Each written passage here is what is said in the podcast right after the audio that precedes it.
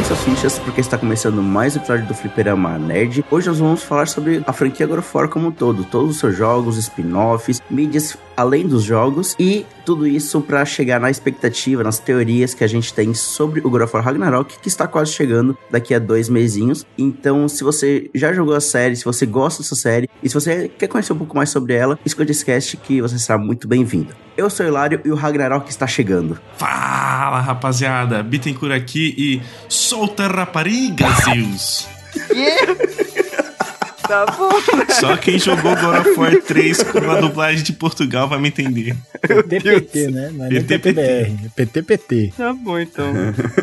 Buenas, aqui é o Johnny. Cara, mitologia se resume a putaria e casos de família. E sovacos, no caso da mitologia nórdica. Ah, sou eu. Verdade. Fala, meu povo, aqui é o Mário Verde. E, gente, eu trouxe uma caixa de bombons garoto aqui. Alguém quer? Nossa, não! Não. Ô, ô, tá todo mundo estragado hoje. Toma banho. E aí, gente, aqui é o Rocket aqui. E como tradição aqui do Syncrash, boi, boi, boi, boi, boi, boi, boi, boi, boi, boi. Cadê o berrante? Cadê o berrante, Rocket? Tá com nercial. Caralho, nossa. Eu- Fudeu, já era. Perdemos o cast. Ah, entradas mais aleatórias possíveis. Sim, amei, amei. Mas antes de a gente entrar nessa conversa maluca que eu estou com le- levemente preocupado, vale a pena lembrar que nós estamos nas redes sociais, Fliperama Nerd Oficial no Instagram e Fliperama Nerd no Twitter, TikTok e Facebook. Então mande uma DM lá pra gente, interage com nossos posts, você será muito bem-vindo. Além disso, a gente tem o nosso site, fliperamanerd.com, em que a gente tem postagens todos os dias de notícias, material editorial e também uma curadoria de promoções da Amazon. E aproveitando para falar sobre isso, agora nós estamos um link associado com a Amazon, então se você entrar pelo nosso link que vai estar na postagem do episódio, lá você consegue um precinho especial em alguns produtos e ainda assim ajudar o projeto a continuar de pé e nós pagarmos as nossas contas. Além disso, você pode entrar no nosso Discord, o link de convite também vai estar na postagem do episódio. E mais um recado? Falou do, do nosso link de afiliados, falou pra ficar de olho nas nossas redes sociais para as promoções que a gente vai estar elencando do que tá acontecendo dentro da Amazon, de HQs, livros, Sim. A pré-venda do God of War também, Ragnarok, que está disponível e fique de olho lá no nosso Twitter, porque quando tiver promoção a gente vai postar lá ou no nosso Instagram, né? Exatamente. E além disso, também fica o pedido para você ir lá no Spotify e interagir com as nossas perguntas que a gente vai deixar no episódio. Então você pode responder a nossa pergunta, a gente pode ler seu comentário, fixar lá. E também o Spotify tem um, um sistema de ranqueamento com as estrelinhas. Então você pode ir lá e dar umas 5 estrelinhas pra gente, que ajuda demais na divulgação do projeto.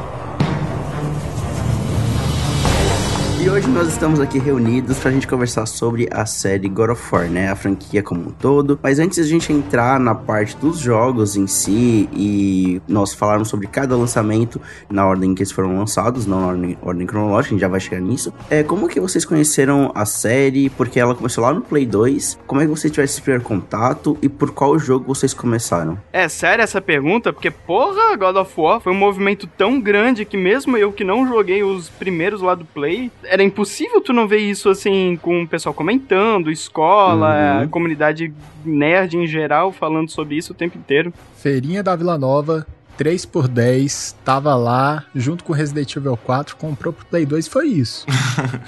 É, o meu eu conheci com meus primos, né? Quando eu era mais novo, direto eu ia pra casa dos meus primos. E aí sempre a gente descobria uns joguinhos novos lá. Eu lembro que todo mundo da rua dele comentava do God of War, God of War. E aí eu fui pra casa do meu primo e ele tava jogando esse jogo, né?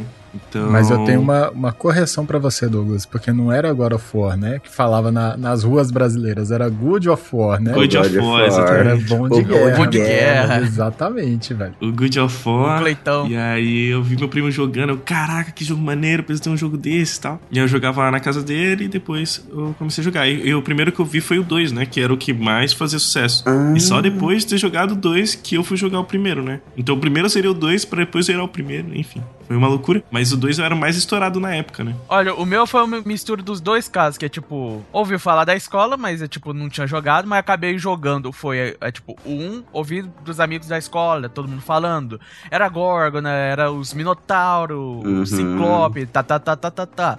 Mas nunca acabei comprando e jogando um. Aí minha prima comprou o dois e a gente jogou no meu PlayStation 2 junto. Foi legal.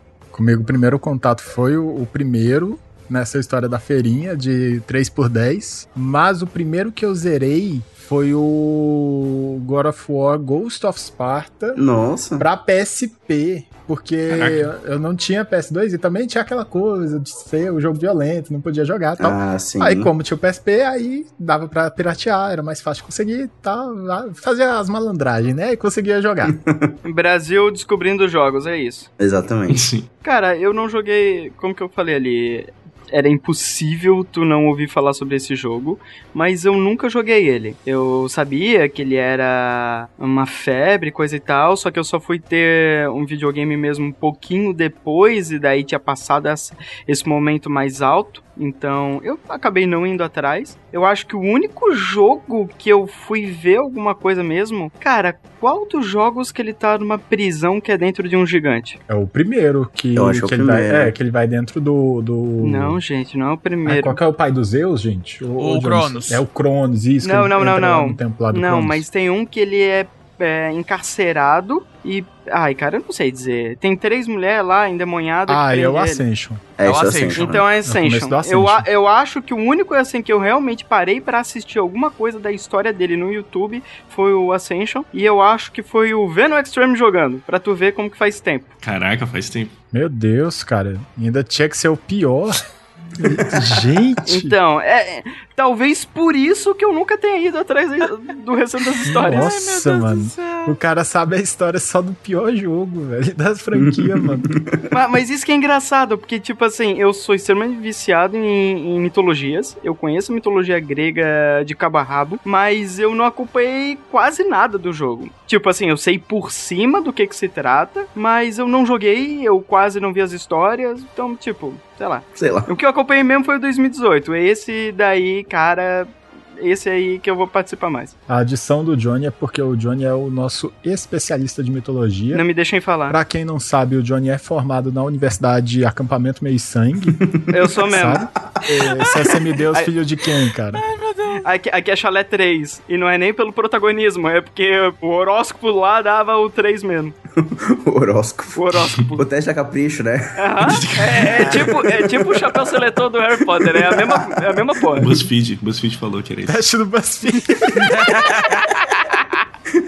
É basicamente isso. Cara, e no meu caso ali, eu lembro que em 2005 mesmo, então eu tinha 8 anos, um amigo meu. Esse do- jogo não é para 8 anos. É, Hilário. Então. Fez algo muito errado aí. É por isso que eu fazia os rolos, mano, pra jogar. Então, um amigo meu ali da rua em que eu morava na época, ele tinha Play 2, ele tinha ganhado de presente, e eu na época tinha só o Play 1. E aí juntou, tipo, todo mundo da rua, tipo, na casa dele pra, tipo, assistir ele jogando alguns jogos de Play 2. E um deles foi o God of War. E eu lembro minha- do meu choque quando eu vi a primeira cutscene do jogo, que já começa, tipo, muito violenta. E, e eu sempre, na época, eu tinha muitas restrição mesmo dos meus pais, assim, de assistir esse tipo de coisa, por exemplo, porque eu tinha 8 anos. Porra. Você tinha 8 anos, é, é 100% entendido. Exatamente, tipo, eu tinha 8 anos, né? E aí eu lembro que eu fiquei muito em choque. Eu fiquei tipo, cara, como é que é possível? Meu Deus, um videogame assim. Então era. Foi. Foi, é, foi de minha cabeça. Tanto que por muito tempo eu não, tipo, vi muito, assim. Até que quando eu tive o meu Play 2, eu já era um pouquinho mais velho. Aí eu joguei. Aí eu joguei em ordens é, cronológicas. O. O 1, 2, aí o, o 3. Os de PSP eu fui jogar bem depois em emulador. Não tive a oportunidade de ter um, um PSP. E eu estou ansiosíssimo pro Ragnarok aí. Não, e convenhamos, eu acho que todo mundo aqui, talvez até você que tá escutando aí, jogou quando não tinha idade pra jogar Com esse certeza. jogo, né? Nossa, Porque eu joguei quando eu era adolescente, tipo, tinha que jogar escondido das tia, da mãe. Das porque- tia. É, porque eu chegava na casa dos meus primos, né? Então, e quando minha tia não tava em casa, era a gente jogando God of War, assim, porque era muito sangue, aí tinha peito, tipo, meu Deus, peito! Ah, minigame de sexo. Um minigame É, de sexo. minigame de sexo. Aí tinha que abaixar o volume da TV. Nossa, já baixou o volume na TV, eu fiz Nossa também. do céu. Era só a criançada lá, chegando lá da cama, apertando bolinha. Eu não tinha esse problema porque eu jogava no PSP e tinha fone de ouvido no PSP. Ai, sim. Ai, ó. Aí era tranquilo, velho. O tranquilo é o jeito de fugir do negócio, não é pela, pela censura, pelo visto. sim. Pra mim, acho que não foi problema essas coisas. Mano, literalmente eu tava jogando dois e eu tava jogando junto com a minha prima. E ela tinha uns 20 anos, já na época eu tinha uns 10, 12, sei lá. E basicamente a gente jogava lá, não entendia nada, porque nenhum de nós sabia inglês. Exatamente, não sabia nada da história. Mas era legal lá. A gente ainda tava jogando por causa que eu tinha a revista de detonado da PlayStation. Clássico. Que massa. Quem já jogou algum jogo desse jeito assim? Cara, na época eu colecionava muito revista. Eu também, eu também. É, Playstation, Nintendo e Xbox e tinha os, os detonados e eu amava ler eles, assim. Uhum. Então, eu e ela tava jogando com isso. E aí acabou que gente zerou, foi legal. E acabou que a gente. Não jogou mais de jeito, mas a questão é que pros outros é tipo, eu acabei arrumando PSP, eu acabei jogando o Chain of Olympus e o Ghost of Sparta, mas é por causa que eu peguei emprestado na. Não, não peguei emprestado, eu aluguei da loja de jogo que tinha aqui em Goiânia. Nossa, esse conceito, né? De É. alugar jogo. E eu, eu conseguia zerar no fim, num final de semana daquela época, sabe? O Craze também foi uma loucura na hora que saiu, por causa que eu fiz pré-venda lá no shopping. Eu fui ainda pegando flamboyante. O 3 foi um evento global, cara. Exato. Eu lembro disso. Mano, foi muito show por causa que eu. É tipo, era as revistas da PlayStation falando toda hora disso. Uhum. Era a Saraiva na, no shopping quando tava aberta lá que falou que tava fazendo pré-venda. Eu fiz pré-venda, eu ainda fui com a minha mãe lá pra pegar o jogo. Foi legal. Eu acho que, tipo, de jogo que teve um movimento assim tão grande, assim, estamos falando de. O God of War 3 é de 2010. É. 2010. Ou seja, não tinha rede social, não tinha internet do jeito que a gente tem hoje, né? Exato. Eu acho que, pelo que eu me lembro, de outro lançamento que fez tanto barulho assim foi só o GTA 4, cara. É. De, tipo, dessa época antes de Sim, internet. também, porque eu lembro que saía também em revista. Mano, o que eu sabia era simplesmente por causa das revistas da PlayStation, da Nintendo, que nem o Hilário. e- Era uma época legal, honestamente, era legal. Mas eu concordo que atualmente os negócios é mais fácil. Então, o hype parecia mais especial, eu não sei. não disse é nostalgia. O, no, no caso, a, as revistas era a forma de. melhor, Uma forma mais fácil, assim, na época de ter esse tipo de informação. E eu lembro que eu acompanhei muito dos lançamentos pelas revistas, de quando lançava algum jogo novo. E no caso do God of War 3, eu lembro que quando. Eu não sei se o, o Johnny vai lembrar disso, Eita. mas no shopping aqui de Blumenau tinha uma loja em que você podia, tipo, uma locadora em que você podia ir lá, tipo, pagar e ficar jogando Play 3 lá. Na época em que Play 3 era algo, tipo, muito caro. Saudades Play 3 a 7 mil reais. No- Aquela em cima do BK, não, né? aquela no shopping no Neumarkt. Eu acho que era Raccoon o nome da. Nome da... Mano, olha. Não, não lembro não. Se tu diz, eu acredito. Eu lembro que o meu primeiro contato com o Play 3 foi lá. E quando eu vi o God of War 3 rodando bem aquele comecinho, e, cara, foi tipo de explodir a minha cabeça de. É, e é, e é muito, God of War acho que tem muito disso de. Ele é um jogo que já mostra o que aquela geração veio, assim. E aí a gente vai conversar isso durante os jogos. E normalmente é um, é um choque ver um God of War rodando num console novo, seja no Play 2, seja no Play 3 e seja no Play 4 também, porque o de 2018 já começa com um soco na cara. E eu acho in- incrível, assim, esse impacto que toda geração God of War consegue ter. Eu não lembro sobre o. Ainda falando sobre o God of War 3, eu não lembro o God of War 3 no PS3 ele era 60 FPS, ou, ou eu tô muito doido? Eu não sei te informar porque eu- naquela época eu era ainda mais leigo sobre negócio de FPS e essas coisas. Eu simplesmente pegava o jogo e se rodava eu tava feliz. Eu acho que ele era 30. É porque eu, eu, eu joguei o 3 certinho no, no remaster de PS4. Mas eu lembro, eu tenho que ver isso com um amigo meu, porque ele tem a versão original de PS3 e pegar e testar. Mas eu lembro que ele era um pouquinho mais fluido, velho, do que 30 FPS, mano. Eu não sei se era a TV que tava também e tal. Eu lembro que eu fiquei em choque quando eu vi. E God of War, na época, né, do, do lançamento do primeiro, eu, ele tá, a gente tava bem naquela época em que a gente tinha muitos hack and slashes é, bem famosos. Vi de Devil May Cry, uh, Dead Inferno a gente teve depois, no, ali É, pro Play na- 3. do mesmo estúdio ainda, Santa Mônica, do né? mesmo estúdio, aham. Então a gente teve todos esses expoentes de hack and slash, e pra quem não conhece, são aqueles jogos em que você tenha... Normalmente, hoje em dia a gente usa o termo também de character action, que é um baioneta da vida, que são jogos em que você tem um personagem, você tem acesso a vários tipos de combos, e você sai dando golpes e combos, às vezes, bem longos em vários inimigos. E ele tem a estrutura narrativa mais linear também, em que você vai sempre seguindo em frente e usando seus golpes e upando seu personagem. E ele tem esse, esse, foco bem no combate de um personagem com vários inimigos. É a famosa promoção de supapo. É isso aí. É, é supapo gratuito, um hack and slash. Inclusive, saudades de ter um hack and slash. Um exemplo de uma coisa de hack slash, fora de hack slash, seria aquele negócio lá do Kingdom Hearts de enfrentar 100 Heartless lá os negócios. É maravilhoso essa parte. Aquela parte foi um pouquinho hack and slash pra um jogo de JRPG. Então, na época, cara, a gente tinha muito desses expoentes e a Sony foi lá e investiu, né, no, no, estúdio, no, na Santa Mônica, que é o estúdio de God of War, e eles criaram essa franquia exclusiva da Sony, que hoje já contém com nove jogos aí, e o último lançamento, o próximo lançamento está quase aí, falta só mais dois meses.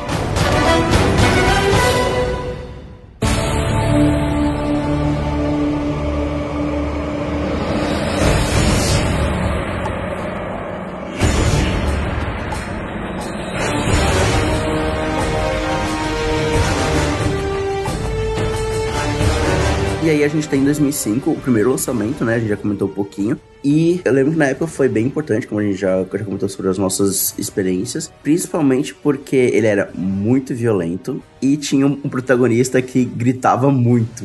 E eu, cara, toda a cutscene era o Kratos, tipo, uhum. gritando loucamente, assim. E, obviamente, algo que chamava muita atenção também eram os gráficos e que eram lindos. E a gente acompanha ali a história do Kratos indo até da sua vingança contra os deuses, né? Não, contra os deuses não, porque no primeiro não era contra os é, deuses, contra era Ares, só é. contra o Ares. Só contra o Ares, e os outros é deuses apanhando ele, né? Exatamente, era, o, era a rinha de deuses e o, o Kratos era o peão dos deuses. É, exatamente, é, é, é no, no primeiro. Exato. Cara, é muito triste assim porque na época em que eu joguei, como eu falei, primeiro eu joguei o 2, depois joguei o 1, um, né? Então eu falei, ah, o Kratos não vai morrer, né, pô?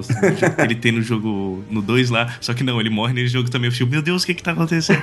e aí depois a gente vai entendendo a, a história ali. Só que a parte ruim é porque eu era novo, eu não entendia absolutamente nada de inglês e o jogo era todo em inglês, né? Então a gente ia supondo as coisas assim, aí chegava, oh, você viu que aconteceu isso? Não aconteceu não, cara, sim, mas é porque tava em inglês. Aí a galera começava a inventar as coisas assim durante o jogo. Nossa, eu lembro que inventar... tinha muito disso. Não, não. A melhor coisa é deixar a criançada inventar história porque não entendeu o que tá escrito ou sendo falado. Né? Exatamente. Né? Nossa. E tinha muito disso na escola e era muito legal, né, cara? Tinha demais. E, e ficava inventando. Mas para mim o melhor é, é o, o God of War, cara. O bom of War é bom, né? É, é muita infância, velho. Você falar bom Sim. de guerra, mano. É o bom de é guerra. É muito, é muito nostálgico, velho. Então a gente, cara, e essa parte do Ares ali, depois que eu fui entender a história, como ela Tipo, o Kratos ainda é um personagem na época, nessa era grega, né? Até chegar no, no, jogo de 2018. O Kratos, ele é um personagem simples, mas eu acho que ele é eficiente pra história, como fio condutor da narrativa. É que o objetivo dele é simples, né? Não querendo ser redundante, mas a narrativa da primeira trilogia, eu vou falar um pouquinho mais disso quando chegar no God of War de 2018, mas a primeira trilogia, ela, ela é bem tragédia grega mesmo, né? Quando você vai ler uma, uma tragédia grega, tipo a do, do... Odisseu. É o Odisseu, isso, por exemplo. Cara, é o mesmo, mesmo estilo narrativo que você não tem tanta preocupação em desenvolver esse herói, né? Uhum. Você só tem que saber que ele é o herói e ele é o cara que, que cuida da polis. Que nos dois primeiros jogos é, é Esparta, né? Que tudo que acontece com Esparta mexe no Kratos mais do que... Sim. Tipo, mano, você podia falar assim, ah, não, fui eu que matei sua família. Ah, de boa, mas, pô, tô atacando Esparta Pô, velho, você tá fudido na minha mão. é, é, é, os dois primeiros jogos é isso, vocês pararem pra pensar. Você falou o que do meu país? Exatamente, mano. Você disse o que do meu Palmeiras? é que, é, não querendo, é. tipo assim, não querendo ser ofensivo com a construção do personagem, né? Mas os primeiros jogos ele era bem mais simples, né? Ele sim, tem sim. um objetivo dele, que basicamente se fundamenta ali na raiva dele, e é isso. Ele era o herói da tragédia grega, básico. É... Porra, é, é, é, engraçado falar herói, porque o cara é um grande filho da puta. Mas no sentido de tragédia grega, eu, eu entendo e concordo. Eu não acho que ele era filho da puta, filho da puta já nos primeiros jogos. Eu acho que ele era um cara com raiva, sabe? ele, é um, ele é um cara brabo. ele tá puto. É isso. É, mano. Ah, velho, tipo, assim, eu acho difícil não ficar nervoso também com, com o que aconteceu com ele, né? Então, cara? exatamente. Eu acho que ele é um personagem movido pela fúria, e a fúria, a raiva dele, ela é bem fundamentada pelo que os deuses fazem com ele, né? E até a gente vê isso ainda mais expandido nos é, jogos de PSP que a gente vai falar depois. Sim. Mas a forma como o contrato dele com o Ares, né? Dele conseguir poder. E a forma como ele consegue as Blade of Chaos, né? E dele na guerra, com as correntes sendo queimadas. Cara, é uma cena muito foda. E essa arma ficou muito icônica no mundo dos videogames, né? Tipo, a gente Ficou- tem é muitas clássica. referências. É muito Ela clássico. virou um símbolo, né, do PlayStation. Não só o Kratos ou então a tatuagem dele. A tatuagem o God of também trabalha muito com simbolismo, né? É, com o, o jeito que vai funcionar as Chains of, of Olympus, as referências que também tem da mitologia acabam virando um exemplo. As cinzas que são grudadas nele, que dá o nome de Fantasma de Esparta, virou todo um, um simbolismo Sim. enorme dentro do, do ecossistema do PlayStation. É, a tatuagem, o, as, as lâminas, o sinal de ômega. É o sinal de ômega. ômega. Não, é, é impressionante como que um personagem consegue ser representado por tantos símbolos, né? Sim, exatamente. Pra ver como que essa porcaria aí ficou muito bem cravada na cabeça de todo mundo. E visualmente fica fantástico também. Pra vir o Johnny falar que o Kratos não tem uma construção de personagem boa. farpas, farpas. Todo mundo prepara pra lixar o Johnny. Eu não disse isso, mas eu sou apaixonado pelo Kratos paizão de família. Ah, sim, eu também. Paizão solteiro. Não, Johnny, você tem que. Cara, você gosta de mitologia grega, você tem que jogar a trilogia original, velho. Porra, mas tá um pouquinho datado agora? Não, tá não, mano. A trilogia original é muito boa. O único que é ruim de, de você pegar pra jogar hoje, de tá datado, datado, é o primeiro. Uhum. O primeiro envelheceu mal. Agora o segundo e o terceiro, velho, você vai numa sentada, cara. Cara, mas eu lembro a primeira vez que eu joguei o primeiro God of War, né? Que foi muito louco, porque logo, sei lá, nos primeiros 10, 20 minutos, você já tem que lutar contra uma Hidra e Cara, arranca a cabeça é. da Hidra e entra dentro e corta. E eu digo, caralho, quanta violência, que legal, tá ligado? porque assim, convenhamos, um adolescente, maluco, vê um negócio desse, é uau! O Mini Douglas banhado em sangue, ah, gritando. Aham, meio assim, velho. Convenhamos, na época que tu jogou isso daí, tu ainda não era nem adolescente. Cara, eu, é, eu acho que tava, em- tava pré-adolescente, tá ligado? Era mais ou menos assim. Oito anos não é pré-adolescência, não, cara. Calma lá, velho. Não, mas eu não joguei com 8 anos, eu joguei um pouco mais velho. Tanto que eu joguei primeiro dois pra depois jogar ele, entendeu? Então tá show, pô. E eu acho que isso é algo que bem característico do- da série como um todo. É o como as boss fights elas são épicas e gigantescas. E como isso cresce cada vez mais em cada jogo. E esse comecinho ali, ele vende muito o jogo. Tipo, a, a Hydra... a- aquela cena em que o, já estabelece muito personagem. Que o Kratos tem um cara na, na goela da Hydra com a chave. Nossa, sim. E aí o, o Kratos pega ele e ele, tipo, ah, obrigado. Ele só pega, arranca a chave e o cara cai, tipo, no estômago da Hydra. E, tipo, ali já estabelece muito o que o personagem é, assim. Sim. Porque é um cara que não tá ligando com as pessoas, né? Exatamente. Que também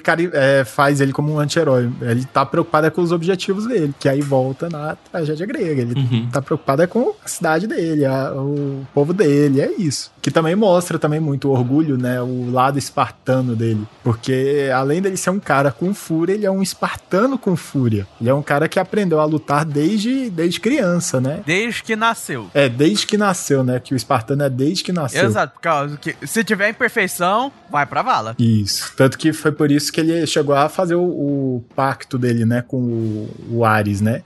Que ele Uhum. tava perdendo uma batalha e ele começou a, a rezar pro Ares pra, tipo, velho, é o seguinte, mano, você vai me ajudar nisso daqui. Deixa eu ganhar essa. É, mano, deixa eu ganhar só essa, mano. Eu nunca te pedi nada, velho. Por favor. É, e essa cena é muito foda, que é a cena que ele recebe também as lâminas, ele gritando, falando que tudo que é dele vai ser do Ares, que ele vende a alma, e, e aí vem a- as arpias com as lâminas. Cara, essa cena é muito foda, é muito foda. E algo que ficou bem icônico também, estabelecido já desde o primeiro jogo, é o combo clássico, né, das Blade of Chaos. E eu achava tão interessante o conceito dele ter as correntes, ele jogar a lâmina e puxar com a corrente, é muito bonito de ver. Cara, e pelo fato de ser um, um hack and slash, o que era muito maneiro era aquele combo, se não me engano, era linho e quadrado. Faz muito tempo que eu jogo God of War, eu lembro. Que ele sai rodando. É, que ficava girando. Sim, esse é o clássico. E aí sempre tem aquelas hordas de inimigos que, tipo, vem te, te fecha, você só aperta ele num quadrado e frrr, corta todo mundo. Caralho, eu sou foda. Eu vou agora acabar com a memória afetiva de vocês. O L1 quadrado no God of War 1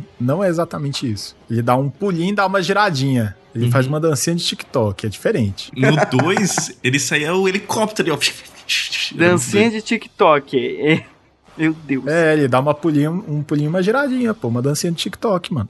Sim. E eu, eu gostava muito desse sistema de combos do primeiro God of War, que isso foi sendo aprimorado pros demais. Uhum. E além disso, tinha poderes muito legais, que a gente pegava dos deuses pra poder ter poder pra lutar contra o Ares. E eu lembro do o primeiro poder, acho que tu pega do Poseidon, que é aquela descarga elétrica em área. Nossa, era é muito bom. muito legal. é Poseidon, muito legal. não é? É do Poseidon ou é do Zeus? Não, é do Zeus, esse é do Zeus. Não, a dos Zeus não era aquele que ele, ele risca as duas adagas e cria uma, um choquinho em Esse é área. no Ah, God é of War 2, eu acho. Não, Não, no, esse é do um. É no 1. é Hum, no um. então o tá, primeiro é do Poseidon, verdade, porque ele tá no mar. E eu nunca tinha entendido por que, que o poder do Poseidon no primeiro War é de raio, mas, mas é. Tempestade no mar aí, sei lá. talvez, talvez. Ah, Poseidon, ele é também representado por tempestades. Então. Viu? Hum. Olha só. Isso. Aí, ó. É por isso que o Dior tá aqui, maluco. É, nossa, mestre mitologia aí, ó. Ele é, ele é mar, é, terremotos, tempestades, mas não necessariamente raios, né? Porra. É, porque ele dá um choque, mano. Ele começa a voar e começa a soltar raio pelo É, cu, ele dá um. Daí tá pelando. É, exatamente, ele dá uma flutuada e começa. aí, aí ele ultrapassou a jurisdição dele. Vai ver, é por isso que o Zeus começou a ficar puto. Zeus permitiu, tá liberado. Tá liberado, né? Antes da gente mudar de jogo, eu só queria falar um negócio que eu lembro que foi muito icônico pra mim quando eu joguei o God of War 1, porque tem aquele esquema daquela espada, né? Que era uma ponte. Aham. E aí eu lembro que eu, eu passei por aquela. A primeira vez que eu joguei, né? Você passa pela ponte e fala, caralho, que foda, uma ponte, uma espada, não sei o que, que maneiro. E acaba o jogo você pegando essa espada e lutando com ela, né? E eu lembro que quando ele pegou a espada pra lutar, minha cabeça, tipo. Explodiu, caralho, esse jogo é perfeito, mano. Meu Deus do céu, que foda. Agora o pau vai comer. Na hora que ele pega aquela espada, é aquela situação que Sei. você olha assim, agora o bicho vai pegar, velho. Uhum. E essa última boss fight, ela é muito boa, porque é contra o Ares, né? É tipo, o Ares e o, e o Kratos, tipo, gigante, porque o Kratos usa, a caixa de Pandora e, e, a, e a caixa de Pandora em si se torna relevante depois na série também, de novo. Uhum. Pra poder ter o poder de enfrentar um deus e no final ele ascender como deus da guerra, né? Ele a- assumiu o trono. Muito foda. Muito foda. Que aí entra a parte entrando no God of War 2, que é a parte que eu levei muito tempo pra entender da história, porque tem esse vácuozinho entre o 1 e o 2 e não explica muito bem Uhum. Por que, que o, o Kratos ainda fica com raiva dos deuses no, no começo do segundo, né? Só tá ele lá fazendo a zona dele. É, isso não é muito bem explicado no começo do 2, eu lembro que na época eu também fiquei meio confuso, mas isso é explicado depois num dos jogos de PSP, né? Sim, que é porque ele, resumindo a história do, do Kratos, ele tava na zona, chamou o Ares. O Ares, tá bom, eu vou te salvar, mas teu cu é meu. Aí o Kratos virou o, o servo do, do deus da guerra e tudo que o, o deus da guerra queria fazer, o Kratos ia lá e fazia pra ele. O Kratos era o jagunço do, do Ares, praticamente. Aí o Kratos foi atacar, eu não lembro se foi uma vila ou se foi um templo. Eu acho que é uma vila. E aí o Ares coloca a esposa e filha do Kratos lá. né? Não, a esposa e a filha do Kratos estavam lá, só que o Kratos não sabia. O Ares ele não colocou, ele só, tipo, velho, essa essa aldeia aqui, mano, bota fogo. E o Kratos tava tão doido, tão doido de, de ódio, ele tava tão cego que ele nem viu que ele matou a própria família dele. E aí a, a onde vem entra a maldição dele, que as cinzas do templo onde ele botou fogo, que tava a família dele, iriam grudar no corpo dele e ele nunca mais ia dar conta de desfazer disso. E cinzas da família dele, né? Também tá no corpo. É, porque tava no templo, né? Sim, vai, vai tudo ali. Eu não lembro se foi templo de Atena ou se foi de outra deusa. Foi um templo, mano, que mataram. Pela rixa entre Atenas e Ares, se bobear era. É, eles, eles comentam muito dessa rixa entre Atena e o Ares. Porra, é, é fundamenta metade da franquia, né? É, por aí. Aí o Kratos começa a ficar com, com muita raiva do Ares, porque, né, o Ares fez ele matar a família dele, que tem um meme maravilhoso dentro da, da saga, que é o Kratos chegando no Ares, pô, minha família morreu, e o Ares perguntando, mas você vem trabalhar amanhã, cara? Eu adoro esse. Eu adoro Caralho, esse. meme. essa eu não esperava. Muito bom. Pior que é tipo, é como se ele tivesse uma videoligação ainda, tipo o Ares lá no fogo, com aquela cara de. Você vem, né? Você vem. Cara, mas se eu não me engano, além da, das cinzas grudarem no corpo dele, ele ainda tem pesadelo direto com a família dele, né? É uma da parte da maldição, né? É, que aí é onde entra a treta do God of War 2. Porque é, o começo lá dele pulando, ele tava pulando pra acabar, né? Porque, pô, ele pegou, matou o Ares e tal, pegou a espada, a luta lá, animal, aí acabou o- os deuses chegou assim, pô, parabéns. O Sim. Kratos ficou, pô, mano, e aí, velho? E eu acho que esse é um dos momentos em que desenvolve legal, assim, a parte do, do Kratos como personagem. Porque o começo do, do primeiro God of War é ele começando a pular do penhasco. E o final é justamente ele pulando e ele falando que esses traumas não passam, que matar o Ares, tipo, iria, tipo, fazer ele esquecer disso. Só que, na verdade, não. Só piora, ele não consegue, tipo, superar isso. E é ali que a fúria dele começa a ser não só uma direcionada ao Ares, mas a todos os deuses. Isso, que é, é- Não, é porque quando ele subiu pra virar o novo deus da guerra, tinha prometido pra ele também que ele iria parar de ter os pesadelos, né? Dele matando a família dele. Só que não parou. Ele nunca para de ter esses pesadelos. E aí ele começa a ficar ressentido com os deuses. Porque, pô, vocês me prometem um negócio e não acontece. Fica complicado, né, a situação aqui dentro da firma. e aí foi onde ele, ele, ele começou a, a meter uns loucos. Ele começou a fazer exatamente o que, que o Ares estava fazendo, né? Que era meter o louco e começar a atacar tudo, começar a causar guerra em todos os lugares.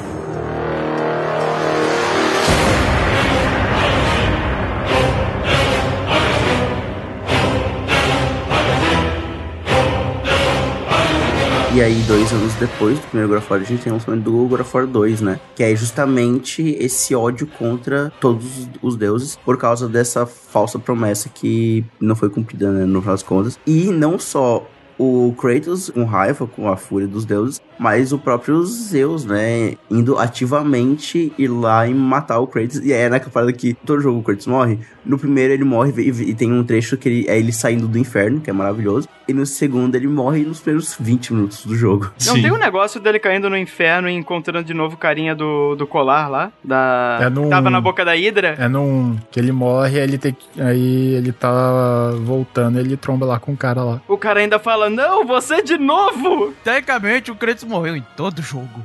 Menos no novo. É, menos no, no de PS4. Por enquanto. Em todos a trilogia clássica ele morre. É, É, tipo, tô- Sim. tô perdendo aqui, eu vou morrer. Ajuda aí, Ares. Não, mas isso é antes do primeiro jogo, né? É isso, é um dos primeiros. Mas no 2 ali, o começo, eu acho que é. Mostra muito o que o, o Play 2 ainda podia fazer, assim. Porque aquele combate inicial contra a estátua de Rhodes. É muito Sim. Ela é muito espetacular, porque é uma boss fight gigantesca que ela acontece em várias pequenas etapas até que no final ele consegue tipo, destruir a estátua. É muito foda. Sim, e, e é muito foda. E assim, como eu falei, né? Quando a gente era mais novo, a gente não sabia inglês, não entendia as coisas, nem sabia que o nome dessa estátua era estátua de não sei o quê. A gente falava que era estátua da moeda de um real. porque era igualzinho a moeda de um real, né? e aí eu. Cara, você viu aquela luta com a moeda de um real? Muito foda. E é muito não, mano. andando lá no jogo, aí vem a mão dele tentando te pegar, e depois você luta. E essa luta é do caralho, assim. E foi uma das coisas que fez a galera entrar de cabeça mesmo assim, no God of War 2, porque, como eu falei, né, eu conheci pelo 2 e já o início dele era muito absurdo, assim. Era muito maneiro toda essa boss fight. E o Kratos full power, né? No começo Uhum, já. Full powers. E isso é outra repetição que acontece em quase todo o jogo, que é o Kratos, ele começa muito poderoso, mas sempre tem alguma desculpa narrativa pra tirar todos os poderes dele. Sim, mas o, um de- uma curiosidade sobre o God of War 2, ele é de 2007, né? Uhum. E, e o Play 3 já É, estava... o Play 3 já tava aí, mano. Já, já Custando existia. aham. 7 mil reais. E eu acho que isso é muito interessante a gente analisar isso, justamente porque ainda mostrava que, cara, o Play 2 era muito potente pra época. Tipo, em 2007, ainda o. E talvez isso foi uma decisão bem acertada, porque se o God of War 2 tivesse saído já no começo do Play 3, talvez ele não teria sido tão marcante por causa do acesso, né, da época ao Play 3. Então acho que foi bem acertado ele saindo pro Play 2. E uma coisa também muito doida, eu já vou falar do final do jogo, mas eu lembro que quando é, a última cutscene do jogo do God of War 2 tem um gráfico absurdo. Sim. É porque já é o começo do 3. Eles já eles já estavam fazendo o 3 na época Sim. que saiu o 2. E eu lembro que a gente via esse gráfico e falava, meu Deus, como isso é possível no Play 2? É mais real que a realidade. É mais real que a realidade. E era absurdo. E tipo assim, mano, era sempre assim, né? Eu começava a jogar e normalmente, pelo menos eu quando eu era mais novo, eu não zerava muito jogo, né? Eu jogava e parava e depois jogava tudo de novo desde o início, enfim. E eu lembro que uma das motivações foi, era porque todo mundo falava, cara, você tem que ver o último videozinho do jogo, que ele tem um gráfico muito bom e não sei o que e tal. E essa era a maior motivação, sabe? E, cara, valia muito a pena. A- Até porque o jogo era muito bom, né? Mas a cutscene final era absurda de linda, assim, pra época do PlayStation 2. E, mano, era praticamente gráfico de Play 3, tá ligado? Mas também complementando sobre o que o Hilário tinha falado, que todo, é, no 2 e no 3 o Kratos já começa com o máximo do poder, também eu acho que também é pra mostrar o tanto que o jogo evoluiu também em jogabilidade do, do 1 pro 2, o tanto que o jogo evoluiu em mecânica, Uhum. animação, porque, que nem eu tava falando, a animação do, do L1 quadrado, o ataque em área era completamente diferente no, Uhum. no, no 1. No 2 já muda, você já começa a ter armas diferentes, né? Porque no 1 tinha só uma arma, né? Só tinha aquela espadona, né? Isso. Que era um modo, tipo, mais foda que ativava, né? Que era uma barrinha que. Isso. Aí no, no 2 você já começa a trocar de arma, você já começa a ter outras ferramentas, como a, a asa do Ícaro. Você Uhum, tem é outros combos também pra ser feito, porque, é, por exemplo, aquele do, do L1 bola não tinha no primeiro jogo também. Eu não lembro que eu quero como daria um bola. É tipo um L1 quadrado, só que, Ah, é, tá. que ele dava umas facadinhas assim. É, é que vocês não viram, mas o Hilário imitou. E só da- do- dele começar a fazer, eu já lembrei. A história do 2, ela é muito foda porque é justamente o Kratos morrendo já naquele começo, depois da luta contra o, o Titã de Rhodes, os Zeus matando ele, né? E o Kratos conseguindo fugir da morte novamente por causa da ajuda dos titãs. Então, já que no primeiro jogo a gente tem toda essa construção da relação do Kratos com os deuses, no 2 a gente já tem a relação dele com os titãs e os poderes vêm dos titãs. Uhum. Então é muito massa a gente indo conhecer essas figuras, a gente indo até o Cronos, a gente conseguindo o- os poderes deles, a gente libertando os titãs, porque eles estão presos, pra aí tudo isso culminar Não, no 3. Foi o contrário. Ele vai atrás da. As Irmãs do Destino, o Johnny. As meu- Mórias. As Mórias. As Mórias, Uhum. isso. Isso. É, que ele vai pra lá pra voltar no tempo, pra Titanomaquia, Exatamente. pra puxar os titãs e falar: ó, Exatamente. isso aí não vai dar certo, vamos ali que nós vai descer o pau lá. Eu posso só falar uma coisinha rapidinho, meio fora de contexto? Uhum. Antes desse God of War 2, minha única imagem dos titãs na minha cabeça era do Hércules. Não, eu, eu jogava Age of Mythology, cara. Não, mas, mas é uma boa referência. Eu jogava Age of Mythology. O Age of Mythology é muito bom em representar os titãs e os deuses gregos, viu? Caraca, eu tô pensando naque, eh, nos bichão que tem lá no, no Hércules agora. É muito legal. E aí tem essa viagem no, no tempo, que na época cara, bugou muito a minha cabeça, que foi uma das primeiras aulas que eu tive contato, assim, que tinha uma viagem no tempo dessa forma. Que eu tinha, acho que na época eu tinha uns 11 anos, mais ou menos. Então foi muito massa é, ver essa parte da viagem no tempo, a luta contra os Zeus. e tu, não, agora vai, o Kratos vai matar os Ele Zeus. matar a Atena. e a Atena se sacrifica na- no lugar. Sim, é- foi muito chocante, né? Ah, mano, eu não gosto da Atena, velho. Ela é uma No arrumada. God of War, ela é uma arrombada, mano. Sim. Johnny, você confirma? Olha, entre. Mitologicamente tá curado. Cara, mitologicamente eu prefiro ela do que o Ares. O Ares é mais pau no cu. Ah, mas o Ares é bem mais cuzão que a Atena, até no God of War. É. Eu, pois, então, Só só que- aqui no God of War, eu acho que não salva um, cara. Só tem filho da puta. Não, não, tem um, só que aí tem que entrar no God of War 3. Tem um deus do, do Olimpo que. Não do Olimpo exatamente, mas tem um deus do God of War que eu fiquei com dó. Qual? O Mephisto? Não. Hefestos. É Festo. O Exatamente. Hefesto. Ah, é, eu confundi o nome Mephisto e Hefesto. Nossa, O desculpa. Mephisto é aquele que corre lá? Hef- Não, Hefestos é o Não, da Forja. Mephisto é um demônio. Foi mal, eu confundi. O Mephisto é o da Marvel, mano, do lado do WandaVision. Eu confundi. Tá eu- vendo muito vídeo de teoria da Marvel, Rocket? não, pior que eu nem tô ouvindo, é outra coisa. Foi- Eu confundi, eu admito, eu errei. Mephisto confirmado no God of War, hein? Tá, mas pera, Mephisto, eu não ouvi. Ele é quem mesmo? O Hefestos é o, é o da Forja. É o Deus Ferreiro. Ah, é verdade, pô, é real. É verdade, agora eu lembrei ele no God of War. Ali o Kratos é muito vacilão. Não, não, Caralho. pera, pera. Mas Hefestos, ele é um coitado em tudo que é história possível, né? Coitado do cara, meu Deus. Isso é verdade. Ele é cor, não. Ele é. É.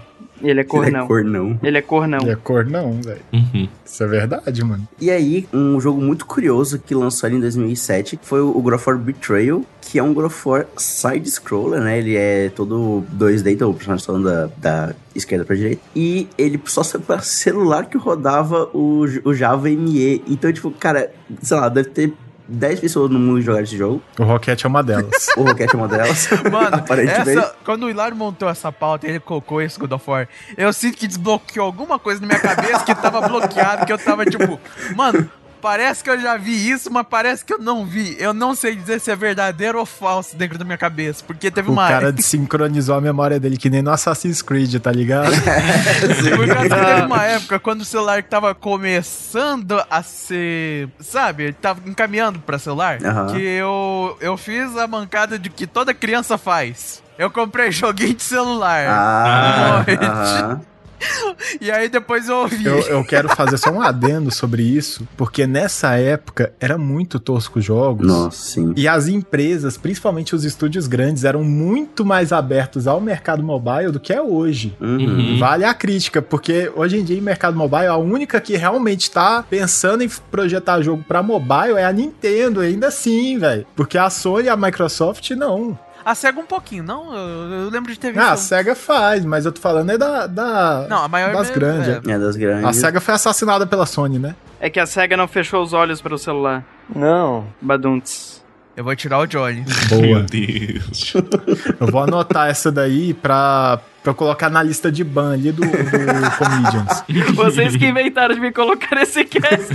Mas o, o- é, um, é um ponto que eu acho interessantíssimo, porque nessa época, poxa, a Ubisoft fez jogo de Assassin's Creed, a Activision fazia muito jogo na época, a Gameloft reinava nessa época de, de jogo de celular, Verdade. e hoje em dia nada, ninguém quer saber de, de mobile, é, é, é a do Clash of Clans e é isso. Isso vale um, um cast só pra esse assunto, porque é bem interessante como o mercado mudou. Mas realmente, hoje em dia, se o jogo não, não dá muito lucro e, tipo, uma semana no celular, o jogo não valeu a pena, digamos assim, né? Então por isso que a gente tem tantos gachas e por aí vai. Eu só queria fazer esse adendo, porque realmente eu acho muito engraçado, tipo, tanto que era mais aberto, né, experimentar, hoje em dia não. E aí, o, o God of War Betrayal, ele se passa entre o Ghost of Sparta, que a gente ainda não comentou, e o God of War 2. Então é nesse momento ali em que o, o Kratos, ele tá agindo como já um deus, e a gente vê a atuação dele como deus. E aí, um, um caso curioso aqui da, da, da forma como eu escrevi a pauta, foi que eu escrevi que o Kratos, né, eu, eu, eu pontuei que o Kratos foi acusado de, de assassinato. E aí, quando o João tava lendo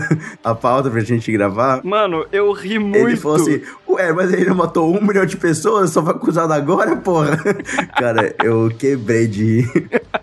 Mas é, cara. Mas o Kratos, ele foi acusado de, de, de assassinato de um deus, e aí é a jornada dele indo atrás de, de quem que é o verdadeiro culpado, e no final ele acaba matando o filho, de- é, um dos filhos de Hermes, que é o Cérix. A história do jogo em si é bem simples, né? Porque ele é um spin-offzinho de celular. Mas posso trazer uma atenção bem importante desse spin-off que difere de todos os God of War, um pouquinho antes do, do Grace? Diga. Ele tem legenda em português.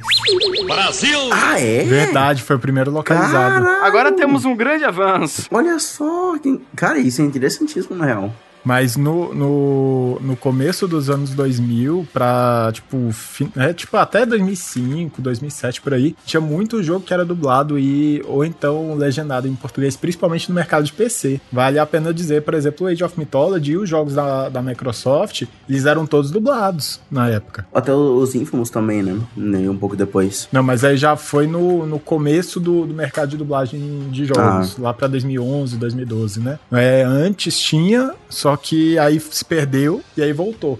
Pô, até voltando ali um pouco que a gente avança e retrocede um pouco ali na linha da história do jogo, né? Isso pra mim sempre foi meio confuso, sabe? Porque, tipo, mesmo se eu do nada quisesse começar a acompanhar a história, eu tinha que ir pro 1, daí pro spin-off, daí pro 2, daí pro 1 que era antes do 1, daí pro 3, daí, cara, era um vai e vem que sempre me deixou muito confuso. Então, eu até acho que, assim, os spin-offs, eles são mais um complemento, um extra de É. história, do que realmente algo mandatório. Tipo, Uhum. você entende, por exemplo, no God of War 2, que o Kratos está puto com os deuses, por exemplo, como a gente falou. Mas se você quer saber mais por quê, é, o que aconteceu nesse período em que ele se viu como deus, etc., aí você vai atrás dos, dos spin-offs. Mas não é mandatório. Eu acho que é, é mais um, um extra ali pra você ter mais base. Eu acho Mas- que só tem um spin-off que realmente vale a pena você ir atrás e jogar. Que é o Ghost of Sparta. Aliás, esse comentário desse vai e volta de da linha da história,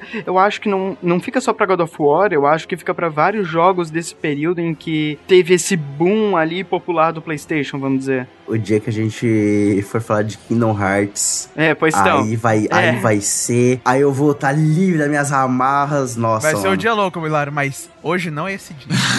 Não, não me coloque de volta nas correntes. Não, volta pra caixa. Volta pra caixa. Prendi lá, prendi lá. Ainda não, essa é a última coisa que vai sair da caixa, Hilário. Volta, agora for, agora for, agora for. E a gente tem ali em 2008 o Chains of Olympus, né? Que foi o primeiro jogo de PSP e ele é exclusivo de, de PSP. Depois, na verdade, teve uma, uma remasterização do God of Collection, que aí saiu todos pro Play 3. Infelizmente, eles não estão no Play 4 e no Play 5 e eu queria muito poder jogar eles no Play 4 ou no Play 5. Mas rolou essa remasterização depois. Mas em 2008, então, saiu Chains of Olympus, ele é de PSP, ele se passa antes do primeiro jogo e é um, conta a história ali do Kratos interrompendo uma invasão persa e ele acaba encontrando o Morfeu. Não o do Matrix, né? Ah, não, não. Não é do Sandman também não, né? É, também não é o Sandman. Não, acho que não. E ele tá investigando o sumiço do Deus Hélio. Essa história acaba sendo bem menos impactante, mas é legal ver o Kratos pré-primeiro jogo nesse momento. Inclusive, tanto o Chains of Olympus quanto o Ghost of Sparta eles são muito bonitos, cara, até hoje, assim, rodando no PSP. E aí, em 2010, a gente teve o lançamento do Ghost of Sparta, outro exclusivo de PSP, até antes, no caso daquela collection que eu comentei. E como o Luigi comentou, esse é o que expande bastante a história do jogo, o mundo e principalmente, e eu fiquei de cara quando eu descobri sobre o irmão do Kratos. É, porque comenta do, do Dimos, explica a tatuagem do Kratos, finalmente. Apresenta a mãe do Kratos também, né? No, no Ghost of Sparta. É, que ela não é ela que é o primeiro boss do jogo? É, é basicamente. uh, ela muta lá o negócio lá, vira um monstrão lá e. Ela, ela é. ela vira possuída- Sila. Ela vira Sila. E ela fala: Kratos, Zeus é seu pai. É, é nesse jogo que a gente descobre que o Kratos é filho de Zeus, é verdade. É, mano, verdade, cara. Porque tinha isso também na trilogia original, nunca explica como é que ele soube que ele era um semideus, né? Eu achei que era no final do 2, não era não? Não, não, não fala no, no final do 2 que, que ele é filho dos Zeus. Porque no 3 ele já sabe, né? É, no 3 ele já sabe. O, o Zeus já, já se refere ao Kratos como, ah, meu, É, filho. meu filho. Só que quem olha por fora acha que é porque ah, o Zeus é o pai de todos os deuses, né? Mas no, no- não tem nenhuma explicação na trilogia falando que o, o Kratos é, é filho de Zeus. Tem isso também, né? Eu esqueci, eu tava tentando lembrar onde é que falava na série. Foi nesse momento que ela simplesmente, ó, tô morrendo, vou virar um bicho. Zeus é seu pai, tamo aí. Eu vou- ver um bicho. Zeus é seu pai, é isso, falou. Ah! Zeus até o pai, ele deve pensão. E aí, voltando naquela parte de bosses épicos é, de começo de jogo, a Scylla é um boss muito massa, tipo, até hoje em dia. Também com várias, várias etapas. Eu só tenho um adendo sobre todos esses spin-offs. Eu tenho muita dó dos roteiristas desses spin-offs. Porque, cara, deve ser muito ruim você ter que escrever uma história de God of War e não poder colocar nenhum deus do alto escalão do Olimpo, cara. Exatamente. É. Porque é, é, é tudo os deuses menorzinhos, É, né? são os deuses menores, mas na minha opinião, o Ghost of Sparta foi bem legal, porque por mais que colocou um deus menor lá, ainda é um deus com uma coisa bem legal, que é o Thanatos também, né? Que é tipo, é o, é o deus da morte. Ele é a, a morte, né? A, encarna, a personificação da morte. Exato, porque tem a diferenciação, que o Hades, ele é o deus do submundo, é tipo, ele cuida do, do reino dos mortos, das almas, essas coisas, mas ele não mata, ele não simplesmente tem uma listinha falando, você morre, você morre, você fica paraplégico, você negócio. Caralho! que lista do caralho! Pior que eu tô só conseguindo lembrar do, dos deuses do Smite, tá ligado? Eu entendo. Ah, Tha- Thanatos é top no Smite, isso é. Mas é, o Thanatos que simplesmente vai lá e ó. Ó, vai pra baixo, vai pra baixo, vai pro, pro jardim. Exato. Não, mas nos gregos é, é- não tem jardim, ou tem? Ué, os Elísios. Não, é que na verdade o Thanatos ele recolhe as almas dos vivos, então ele leva todo mundo lá pra baixo e lá embaixo eles são julgados. Lá embaixo eu digo assim, o inferno, o Ah, é verdade, verdade. Ah, sim. E daí, se tu for julgado como uma boa pessoa, tu vai pro Jardim dos Elísios. É, agora, agora eu tô lembrando de Cavaleiro do Zodíaco. Tá, tá uma loucura. Mas é, é basicamente isso. O, o Ghost of Sparta realmente é o, é o que mais adere, né, à história é, do Kratos, né? Também um, um detalhe sobre Thanatos. Eu, eu vou falar Thanatos porque eu sou brasileiro, eu é tudo aportuguesado aqui. Mas o, o Thanatos, na minha opinião, ele é, ele é um dos melhores vilões de toda a franquia. Que ele é um, ele é um cara que, que, que demonstra aquela posição de vilania, sabe? O, o Zeus até que tem um pouquinho, mas o Zeus ele tá. é, é, você percebe que é um pouquinho mais de conflito de interesse, né? E também o Ghost of Sparta aumenta a história do Kratos, mostrando a relação dele com o irmão dele, que também moldou um pouco Ninguém da... sabia que existia. É, ninguém sabia que existia, foi um personagem completamente novo e molda demais a quem é o Kratos, né, de verdade, né? Sim, porque o Kratos é o irmão mais novo. Ele é o mirradinho. Ele é Isso é verdade, né? O, o Deimos era quem protegia ele, né, na, na infância. E aí que tá, a premonição é que a criança marcada com a marca vermelha que ia causar a queda do Olimpo. Falou isso pro Zeus. E aí o deu lá aquele negócio, Zeus pediu lá o tanto, essas coisas, e foi sequestrar a criança marcada de vermelho. Que acabou sendo quem? Não o Kratos. o por- Exato. era o. Dimos que tinha a, a marca vermelha. O Zeus fez a tatuagem depois. Exato. A marca natural vermelha, tipo, de. A marca de nascença vermelha é do Dimos. O que o Kratos tem antes dos negócios lá, é, tipo, é só tatuagem mesmo. É só tatuagem que depois fica fixada. Exato. E aí, com isso em mente, eu, tipo, pensou que era marca de nascença vermelha, pegou o Dimos pensando, ó, esse tá marcado vermelho, esse daqui. Leva lá, bota e prende no inferno. É a, é a vaca marcada pra abate. Exato. O Kratos tentou salvar lá, levou um coice na cabeça lá. Eu acho que foi um coice lá do cavalo. E foi. E aí, depois que ele vira Deus, finalmente, aí ele vai tentar buscar o irmão dele, né? Que aí vem todas as revelações, tudo, e no final não adianta de nada, porque o Thanatos consegue matar o Dimos. É. Só que tem uma coisa também que rola no Ghost of Sparta, que tem sempre. É tipo, não.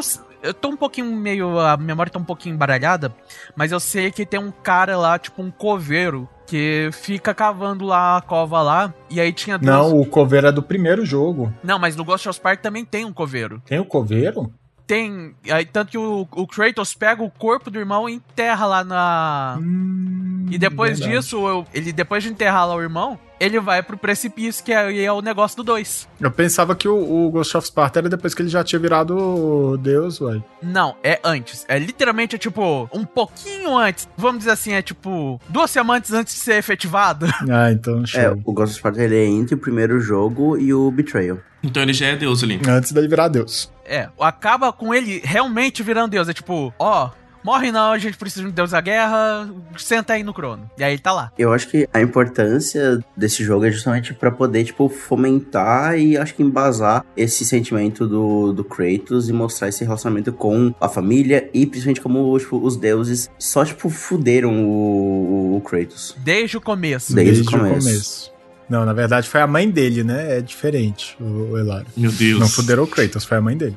Meu Deus. Ai, meu pai amado. E, e com, e com Ghost of Sparta dá pra simplesmente voltar a resumir a mitologia grega que Zeus ficou com vontade de meter. Meu Deus do céu. É, a mitologia grega se resume a isso, gente. Exato. É, é Zeus querendo dar uma rapidinha com alguém. E assim nascem as histórias da mitologia grega, exatamente. Inclusive God of War. É, e assim nasceu metade do panteão deles. Mas eu, eu queria só voltar um pouquinho nessa história da, da profecia, porque ela é muito importante também pra chegar no God of War 3, né? Que é o grande clímax. Porque o Zeus, ele tinha essa profecia de que... A criança marcada. É, alguém iria aparecer, iria. A, a profecia ela muda, né? Dependendo do jogo. Mas alguém iria aparecer e iria dar conta de acabar com o reinado dele. E o Zeus começa a ficar doido com essa história e começa a fazer de tudo pra evitar que esses pontos dessa profecia vão aparecendo e ela se concretize. Então, várias ações dos Zeus é para ele tentando evitar essa profecia ao longo do jogo. Mas daí é muito clássico de mitologia grega, cara, porque ela gira muito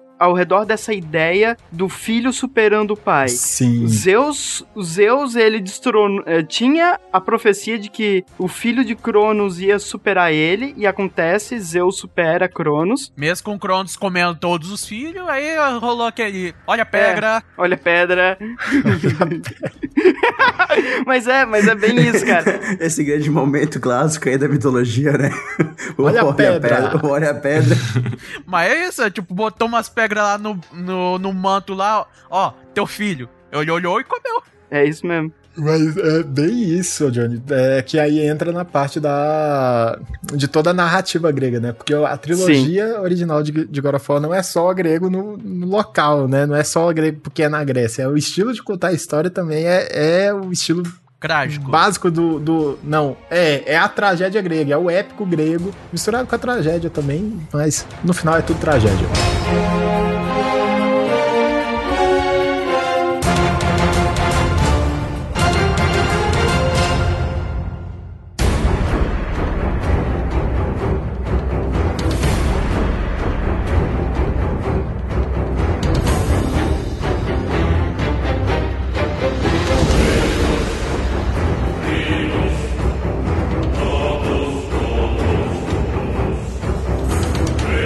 E aí a gente chega no ápice uh, da série grega, da, dessa era grega, que é o God of War 3, né, em 2010, que, assim, primeiramente, em questão gráfica, eu acho que Ali, como eu contei no começo do cast, quando eu vi ele lá na locadora e eu vi aquilo rodando, aquela partezinha do começo, a luta, tipo, no meio do, do corpo da, da, da Gaia. Lutando com os caranguejos cavalo do Poseidon. Aham. Muito foda. Eu posso resumir o começo de God of War 3? Pode. É uma voadeira de dois pés no seu peito. Exatamente. Começa Porque com tudo. Ali, quando eu vi, eu falei assim, cara, não tem como. Chega, chegamos lá. Não tem como o videogame ser mais real do que isso.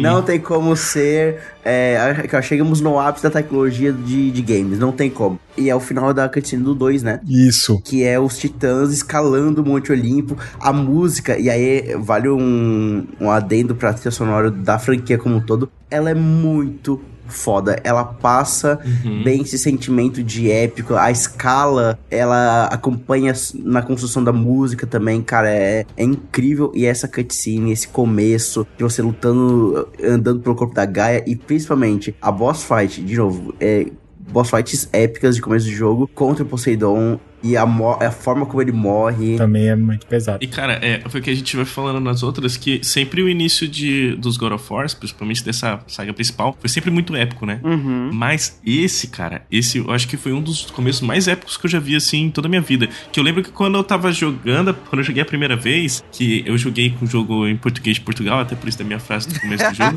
que tá o Kratos lá, ele finca, ele tá em cima da Gaia, finca a espada lá do, do Zeus, esqueci o nome da espada, na Gaia e fala, pai, teu filho voltou. Eu, tipo, Aí ela subindo pra eu até, tipo, cara, explodindo aí vem aqueles cavalos de água. E meu Deus, muito foda, muito foda. Não, e tudo acontecendo em cenas de gameplay, né? Isso era Sim. algo muito foda do começo do Play 3, que foi uma mudança, né? Tinha coisas acontecendo de fundo da tela, com os cavalos Poseidon, tipo, atravessando a Gaia, e você jogando no meio daquilo tudo. E desse começo também tem uma coisa que eu quero destacar, que é muito importante, que é quando mata o Poseidon, por causa que até o momento, tipo, você o, o Kratos, em todos os outros jogos, jogos matou uns deus, tipo, secundário, terciário, assim. Só que agora que ele tá no final da saga, ele tá matando os deuses da parte principal, você vê as consequências que acontecem. Exatamente. Sim, eu quero muito falar disso, gente. O impacto no mundo, né? Exato. É porque eu fiz, um, eu já escrevi um artigo sobre God of War, inclusive, numa, numa disciplina que eu fiz aqui na, na faculdade, que foi comparando a mudança de narrativa do God of War 3 pro God of War de PS4. E a principal argumentação que eu fiz foi exatamente disso, porque mostra tudo é, é, mostra as consequências dos atos do Kratos. E quem paga pelos atos do Kratos não é, É o ele, mundo. é, É o, o mundo. povo grego que começa a se fuder porque os deuses começam a morrer e o mundo começa a acabar. Exato, tipo, todo deus vai ter alguma consequência, mas a questão é que matar o dos principais tem uma consequência mais pesada e mais explícita, sabe? Exatamente. Até que eu gostava das piadas que tinha na época, que era tipo assim, matou Poseidon, subiu uns mares. Ah, se matar Zeus, é tempestades o tempo inteiro. E se matar Hermes é o quê? Greve de carteiro? o Sedex parou. Mano, liberou literalmente uma peste interminável no mundo. Cara, mas é muito foda. Eu lembro que essa cena, quando mata ele a primeira vez, que vem aquela avalanche gigantesca, assim, tipo, caralho, olha as consequências das coisas que tá acontecendo, tá ligado? E é muito, muito foda. E é logo no início do jogo, cara. Isso daí não é nem uma hora de jogo, é menos de uma hora de jogo. É logo no comecinho, logo, tipo, você começa a jogar, já aparece lá o nome Poseidon e já começa a boss fight já. Uhum. E algo que permeia toda a série. E pra mim, essa luta do Poseidon tem um uso muito inteligente e macabro disso, que são os, os Quick Time Events, né? Que é aquele momento em que você ah, tá numa cena de batalha, aparece um botão na tela, você aperta aquele botão e a cena de combate continua. E na cena do Poseidon, tem no final, quando você está em primeira pessoa na pele do Poseidon, vendo o Kratos, tipo, te bater, e no final, quando o Kratos ele pega o rosto do Poseidon e prepara ali os, os, os polegares pra espremer os olhos do Poseidon, e você aperta os dois analógicos junto, e aí é como se, o- tá ligado? Já espremendo a cabeça do Poseidon, muito cara. foda. É muito, é muito genial a forma como o Quitam Event foi, tipo, integrado nessa batalha. Pô, é daí que tu começa a pegar inspiração pro RPG, por Por acaso? RPG, é, é exatamente. Nossa, mas é muito cruel, é muito cruel. A- toda forma. De como ele mata todos os deuses, na real, né? E voltando nessa parte, é o jogo onde o Kratos começa a se questionar, né? Uhum. Se o que ele tá fazendo é certo. É um momento onde a consciência dele começa a aparecer, né? Depois de cinco jogos em, em frênese total, matando 30 mil pessoas. No 3, que ele começa, opa, será que eu tô fazendo o- um- algo legal aqui? Por que, que a consciência sempre começa a falar no final? E além disso, ele é traído novamente. Então, de novo, fundamenta muito a fúria do, do Kratos. Porque ele é traído novamente pelos titãs. E aí já foi traído pelos deuses, ele foi traído pelos titãs e. Pela família? Não, não, não, a família não. Não, pela família não. A família nunca foi. Vai ser agora, né? Talvez. Talvez. Oi? Talvez. E aí a gente vê o- a Gaia traindo ele. E aí é quando ele jura a vingança a todo mundo. E aí ele mata todo mundo. Tipo, os deuses e os titãs. E aí essa escala, isso que a gente tem boss fights muito boas. E tem muita boss fight nesse jogo. De, por exemplo, lutando contra o Cronos. A luta contra o Cronos. O Kratos pequenininho ali. Destruindo o Cronos gigantesco. É muito boa essa luta. Pra mim, a boss fight melhor desse jogo é contra o Hades. Sim, isso que eu ia comentar agora, velho. O Hades é boa. A do Hades é muito boa. Cara, a forma que ele mata o Hades, que ele pega assim a cabeça dele e vai. Nossa, cara, eu tenho essa. Nossa, essa memória assim, ó, muito fixa na minha mente, tá ligado? Que foi muito chocante e muito foda, muito foda. Ô, Hilário, tu puxou aí até a questão do Kratos enfrentando o Cronos e ele pequenininho lá embaixo. Isso é uma coisa bem marcante, né? É, que é os Davi pe- contra Golias, né? Aham, os- o teu personagem pequeno enfrentando alguém super poderoso e gigantesco. É sempre aquela impressão de tipo, ok, agora não vai dar. Aham, e sempre dá. E sempre dá. Porque ah, e aí tem a cena do Cronos esmagando o Kratos, como se fosse apertando en- entre dois dedos, e o Kratos, tipo, lá, assim, tipo, conseguindo segurar. Bolinha, bolinha, bolinha, bolinha, bolinha, bolinha. a gente ma- a gente marchando bolinha lá no, no controle. E aí depois ele arranca, tipo, a unha do Cronos, assim, cara, é muito, muito bom. Sim, muito foda. E outra luta também que é muito memorável é do Kratos contra o Hércules. O Hércules. Eu gosto uhum. muito. Quando mata virando soco e porrada na cara e porrada e o bicho desconfi... desconfigurado, ó. De- desfigurado. E você ainda continua metendo soco na cara dele. De, Caralho. E depois que acaba a luta, dá pra olhar ainda o corpo. Sim, dá pra Dá. olhar. aham. Aquilo lá é tipo, não precisava fazer aquilo, mas eles fizeram. Eu acho que essa do Hércules é a primeira referência, né, que fala na série principal do, do Kratos ser filho dos Zeus, ou não? Não, porque o começo do jogo que eu falei, né? O começo do 3, ele já fala: Pai, É verdade, Your Son has returned. teu filho voltou. O Hércules só reforça falando que é tipo, você sempre foi o favorito do pai. Enquanto você foi. Matar o Ares, eu fui matar um leão, Não, mano. ele, Cê- ele não tá fazendo isso, não. Ele tava limpando os estábulos lá da, da tarefa. É verdade. Verdade. Porque realmente, aquela lá foi uma das piores tarefas, não por causa que é desafiador as coisas, mas é porque literalmente era um trabalho de merda. Mas aí vamos pra pergunta: quem aqui passou raiva pra matar o Hermes? Que ele ficava correndo que nem um corno. É que ele ficava correndo e enchendo seu saco. Ficava correndo igual um corno. É a melhor definição. Não, mano, o- o Hermes é um corno, velho. O Hermes é o, é o mais chato, velho, das boss fights, cara. Algo que eu gosto muito do God of War 3 é como as habilidades do Kratos vão evoluindo durante o jogo. E é sempre com base no deus em que você mata. Seja uma arma, seja um utensílio, como por exemplo a, Ou seja, a cabeça dele. ou, ou a cabeça dele. Porque, por exemplo, eu adoro a, a arma que eu mais joguei, as lâminas do, do Hades. Eu joguei o jogo com aquela arma e eu achava tão legal. Ou os punhos do Hercules, é muito massa de usar também. O do Hércules era meu favorito. E, ou, por exemplo, a gente pega as botas, né, do Hermes, e isso desbloqueia no- novas habilidades. A gente usa a cabeça do Hélio e tem baús escondidos que você usa a cabeça dele. Usa a cabeça dele. Eu achei, eu achei isso genial. É muito legal, é muito massa, como tá tudo integrado ali no- nos próprios power-ups do Kratos. E também um outro detalhe que cada jogo, a fúria dele é baseada em alguma coisa, né? Uhum. No primeiro jogo é a fúria dos deuses, no segundo jogo é a fúria dos titãs, e no terceiro foi a única fúria que perdurou pro resto, que foi a fúria de Esparta, que o jogo fica lindo quando você aciona a fúria de Esparta. Uhum. Ou qualquer skill baseada em Esparta. Eu tô tentando lembrar só uma coisa.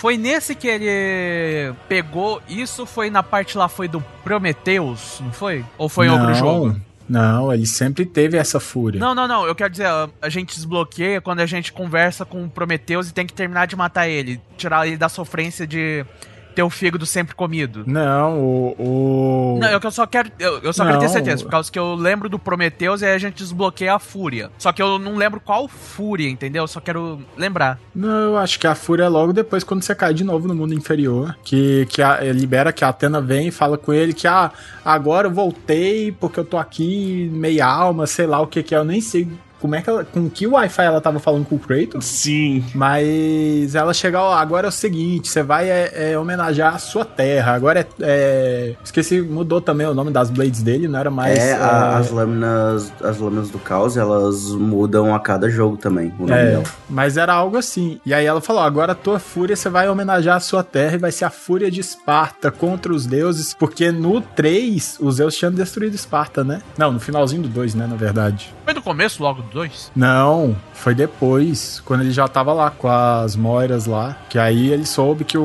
o Zeus tinha, tinha destruído Esparta. Verdade, verdade. Tanto que tem o soldado lá, o último espartano. É, o último espartano fala pra ele: Ó, é o seguinte, mano, fudeu Bahia, velho. Que Zeus invadiu o Zeus morro. é, chegou lá, invadiu o morro e, e rapou, velho. Não sobrou ninguém, mano. Cara, e o God of War 3 foi um jogo muito memorável pra mim, porque na época eu consegui o PlayStation 3, só que é, eu não tinha condições de ter o- os jogos originais, né? Então gente deu uma forma lá de piratear e era mais difícil de conseguir os jogos assim pirateado, porque tinha que, enfim, eu não entendia direito de tecnologia, tinha que levar o pessoal pra colocar o jogo e tal. Não estou incentivando pirataria, não é isso, galera. Não pirateiem. Se vocês têm condição de comprar o jogo, compre. Mas na época eu não tinha, então era a forma de eu conseguir jogar, né? é outra época, E né? aí, um dos jogos que veio com o videogame ali, né? Logo quando eu comprei foi o God of War 3. E aí foi um jogo que eu joguei muito na minha vida, porque assim, como eu não tinha muita opção de jogo, né? Então eu sempre jogava bastante o God of War 3, tanto que foi até o primeiro jogo que eu platinei, assim. E, cara, era muito bom. Toda a luta. Eu tenho- A parte muito emblemática também pra mim é aquela luta com, contra o. Logo no final do jogo, contra os Zeus, em que fica 2D, sabe? Como se fosse um jogo, tipo, de luta 2D, assim, com a câmera de lado, assim. Cara, é muito legal, velho. A luta contra os Zeus é uma zona, né? Sim, são várias, várias etapas. Ela tem muitas etapas e cada etapa é muito criativa. Quando você acha que acabou, ele volta. Não, quando, e quando você acha que acabou, é a Gaia que volta, né? Sim. É, isso Quantas vezes a gente vai ter que te ensinar essa lição, velhote? Tanto que no Mortal Kombat, quando você. No Mortal Kombat de PlayStation 3, tinha o Kratos pra jogar também. E tinha a mesma cena do God of War 3, que era você lutando de lado daquele mesmo esqueminha, assim. Muito foda, muito, muito foda. Como a gente tava falando de corno logo atrás, é, tem que falar do maior corno do Olimpo, que é o Hefesto, né? Porque o Hefesto, ele é um, um tema central na trama do God of War 3, né? Porque, novamente, vamos procurar a caixa de Pandora no God of War 3 pra dar... Eu esqueci como é que era o nome do poder, mas era, era o que dava algum poder lá que os, o Kratos conseguiria Ah, matar os era... Zeus. Ai, putz, isso é importante. É. Eu esqueci, cara. Tanto que o Kratos vai falar com o Cronos pra saber disso na luta contra o Cronos. Aí ele volta pro Hefesto, aí o Kratos fala: Ó, não vai dar certo, eu vou precisar da Pandora. E o Hefesto chega. Tá bom, vira pra trás aí, fecha o olhinho aí que eu vou pegar a Pandora pra você. Aí ele vai tomar um tapão na orelha. Fica esperto aí, ó. É, você toma um tá ligado. O Kratos tomou um tá ligado do Hefesto, o Kratos não gostou muito e deu uma taca no, no Hefesto. Na verdade, pelo que eu me lembro, no Cronos, a gente pega uma pedra do rim dele, alguma coisa assim. Pra levar pro Hefesto. Isso. Pedra no rim. É isso mesmo. Que é a pedra que o Cronos comeu achando que era o Zeus. É, aí fez lá o negócio, fez umas garrinhas de choque e ativou esse negócio. Isso. Então meio que deu uns poderzinhos, deu, mas. Deu, deu uns poderzinhos, só que aí vem a, a cena que é a única cena do God of War que eu fico com dó de um deus. Que ele faz isso porque ele quer proteger a filha, mesmo que tenha sido uma criada. É, porque o, o Hefesto ele tava dando uma de, de feiticeira escarlate, né? Ele criou a filha e queria proteger a filha que ele criou, né? Que ele inventou. Sim. E eu acho que a forma que morre, o Kratos derruba, de- derruba uma pedra em cima dele, né? Uma parada assim. Ah, pelo que eu lembro, o Hefesto tem tipo um. Como se fosse um.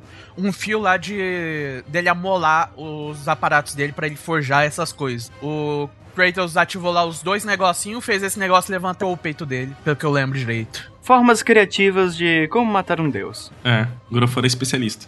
Agora fora extremamente especialista nisso. E também vale a pena falar da Pandora, porque no finalzinho do jogo você termina o jogo, né, andando junto com a Pandora, né, até ir pro quebra-pau com Zeus. E é onde dá um vislumbre, né, do que, que Aham. seria, né? Porque dá Exatamente. aquela sensação de você estar jogando Resident Evil 4 com a Ashley, porque a Pandora também, quando você tá jogando é, junto com a Pandora, a Pandora só faz merda, é o simulador de pai triste, né? Sim. Uhum. E ali dá um, um- realmente um vislumbre do que vem a ser no God of- War de 2018, que é o Kratos se importando, tipo, dessa forma mais paterna com alguém, né? Uhum. Então está definido. O primeiro simulador de pai triste da Sony foi God of War 3. hein? Não foi The Last of Us.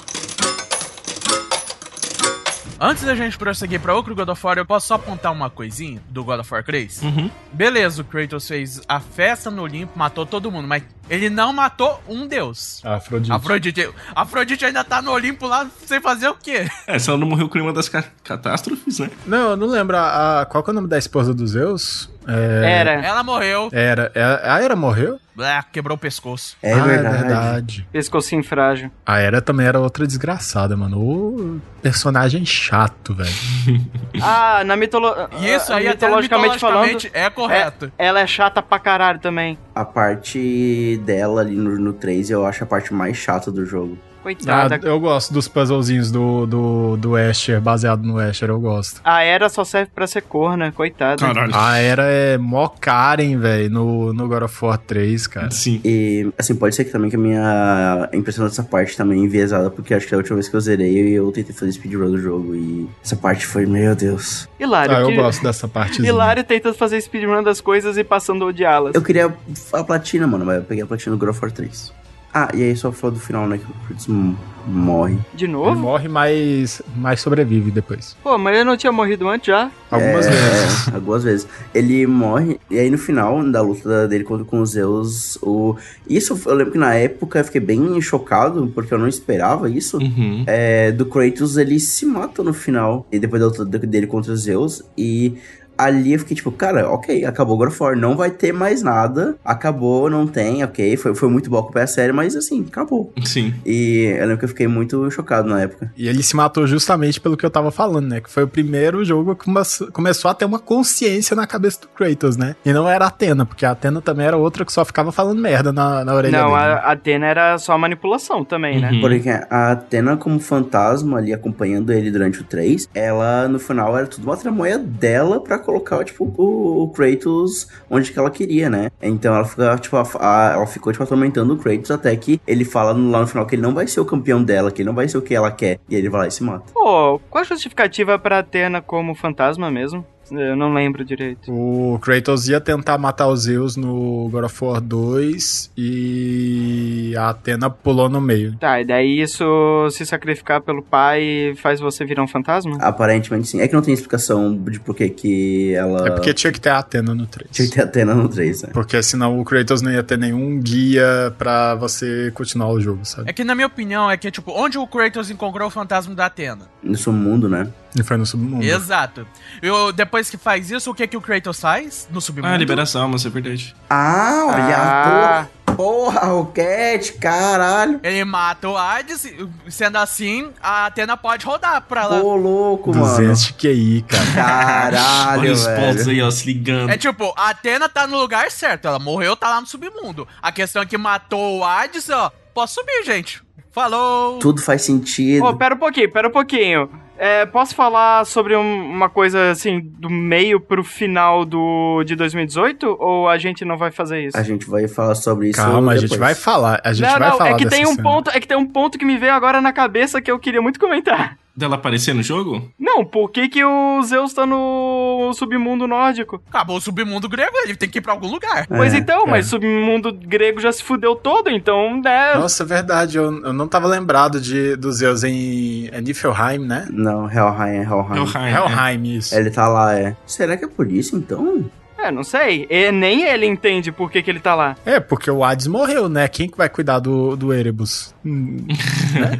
A Persephone? Mas também pode ser uma outra coisa, gente. Tem que lembrar que no Helheim, uma das coisas que tava acontecendo com frequência lá é mostrar algumas coisas que aconteceu na vida ou passagens importantes. É verdade. É. É verdade, ele tava tendo alucinação em Helheim. e, o, e o Baldur também, naquele momento, tem, tem visões. Baldur teve alucinação. Acho que o Zagreus também teve, não teve? Porque ele tava vendo como ele tava agindo de cuzão. Pera, mas aí, mas aí já não é no, no jogo do Hades? É, Zagreus é, é, é do jogo do Ah, Hades. foi mal. O Acreus, o Acreus. O É o. Atreio. o Atreio. Fiquei muito confuso. E aí, com esse desfecho da, da série ali no God of War 3, eu fiquei, cara, não tem mais pra onde ir. E aí eu acho que o, próprio jogo que veio depois, o God of War Ascension, ele sofre muito porque não tem mais pra onde ir até então, né? E a gente volta pra antes, né? Cronologicamente, o Ascension, se não me engano, é o primeiro. E é porque é pouco tempo depois do Kratos matar a família dele. Então o jogo saiu ali em 2013. Até então a gente não sabia pra onde que a série ia. E eles contam esse começo da, da vida do, do Kratos. Logo depois dele matar a família e de jurar vingança contra o Ares, a gente já começa o jogo com o Kratos ele preso pelas fúrias e sendo torturado. E esse jogo não foi muito bem recebido, né? No geral, assim. Eu lembro que eu zerei ele inteiro na casa de um amigo. E eu lembro de não ter gostado muito na época. Apesar do começo, eu achei interessante. Ali a parte das fúrias, a luta, o, de novo, boss fights incríveis no começo. A luta contra o Hecatonchirus é muito legal. É, ele com ele movendo, ele gigante movendo o cenário com os braços e o Kratos ali, tipo, tendo que se virar. É muito massa essa luta. Mas depois o jogo dá uma caída. Eu acho que o Ascension foi mais uma tentativa deles experimentarem tentar fazer um multiplayer com temática God of War. Era naquela época que todo mundo queria fazer um multiplayer, cara. Essa época, eu odeio essa época, mano. Assassin's Creed Brotherhood, Assassin's Creed Revelation. O Unity, É, todo jogo tinha um multiplayer na época, né? eu odeio, eu odeio essa época, porque todo jogo tinha que ter, tipo, Todo multiplayer. jogo tinha que tá, ter lá a logozinha da PSN e tinha que ter Aham. um, um modo online. Porque a moda da época era ter jogo online. Eu lembro na- nessa época que depois da aula eu sempre mandava mensagem lá pro Luigi lá da Playstation falando, ô, bora Assassin's Creed? e eu, eu lembro que eu joguei é, um pouquinho do multiplayer do Ascension, não gostei. Você podia escolher um deus, né, pra ser o seu, tipo, patrono, e você tinha poderes, meio que classes, e era um, um X1, ou era acho, acho que em quatro pessoas, né? Era de time, era de time. E, cara, não... Assim, valeu a tentativa, mas assim, a série não precisa disso. Foi onde a Sony começou a parar assim, é, realmente a gente tem que focar no single player. É exatamente, que é, é, o forte. Não foi o, o primeiro, o Killzone também a Sony tentava. A Sony pintava que o Killzone ia ser o Call of Duty exclusivo da Sony, né? Aham. E nu- nunca emplacou, né? Nenhum online da Sony emplacou. Não, não emplacou. É, não foi nessa época que a gente também teve aquele Smash Bros da Sony? O PlayStation All Stars. A PlayStation ah, All eu Star. gosto. Eu gosto de PlayStation All Stars, desculpa. Eu gostei daquele jogo também. Um que eu joguei bastante. Qualquer jogo de luta estilo Smash, eu, pra mim é bem-vindo, velho. Não tem isso de ter preconceito contra jogos Smash, cara. Já jogou Multiversos? Não fala multiverso três vezes, não, senão o Hulk entra aqui, vocês estão ligados, né? Eu acho que o Ascension ele serviu mais pra essa, tipo, esse último gostinho assim da série, deixar ela em, em aberta. Eu, eu, lembro de eu gostar na época no sistema de combate, porque em vez de várias armas, cada a, o, o, elemento da Blade of Chaos mudava, né? A gente tinha elas de choque, elas de água, mas também assim foi uma tentativa bem, bem falha no, no geral. Também uma coisa que acontecia é que o Kratos podia pegar as armas dos inimigos para usar contra eles, né? É, isso é verdade. Então, tipo, você não tinha as armas, mas tinha armas no jogo. Sim. Eu acho que assim, valeu a tentativa, mas eu acho que depois do estouro que foi o 3, do impacto que foi o 3, o Ascension ele é muito aquém, assim, do que a série precisava. O Ascension foi uma tentativa de multiplayer e um tapa-buraco para eles ó, o 4 ainda não tá pronto, toma isso aqui, não, diverte aí. O 4 saiu tá muito depois, foi anunciado muito depois. O povo já, já tava achando assim, é, agora foi, acabou, mano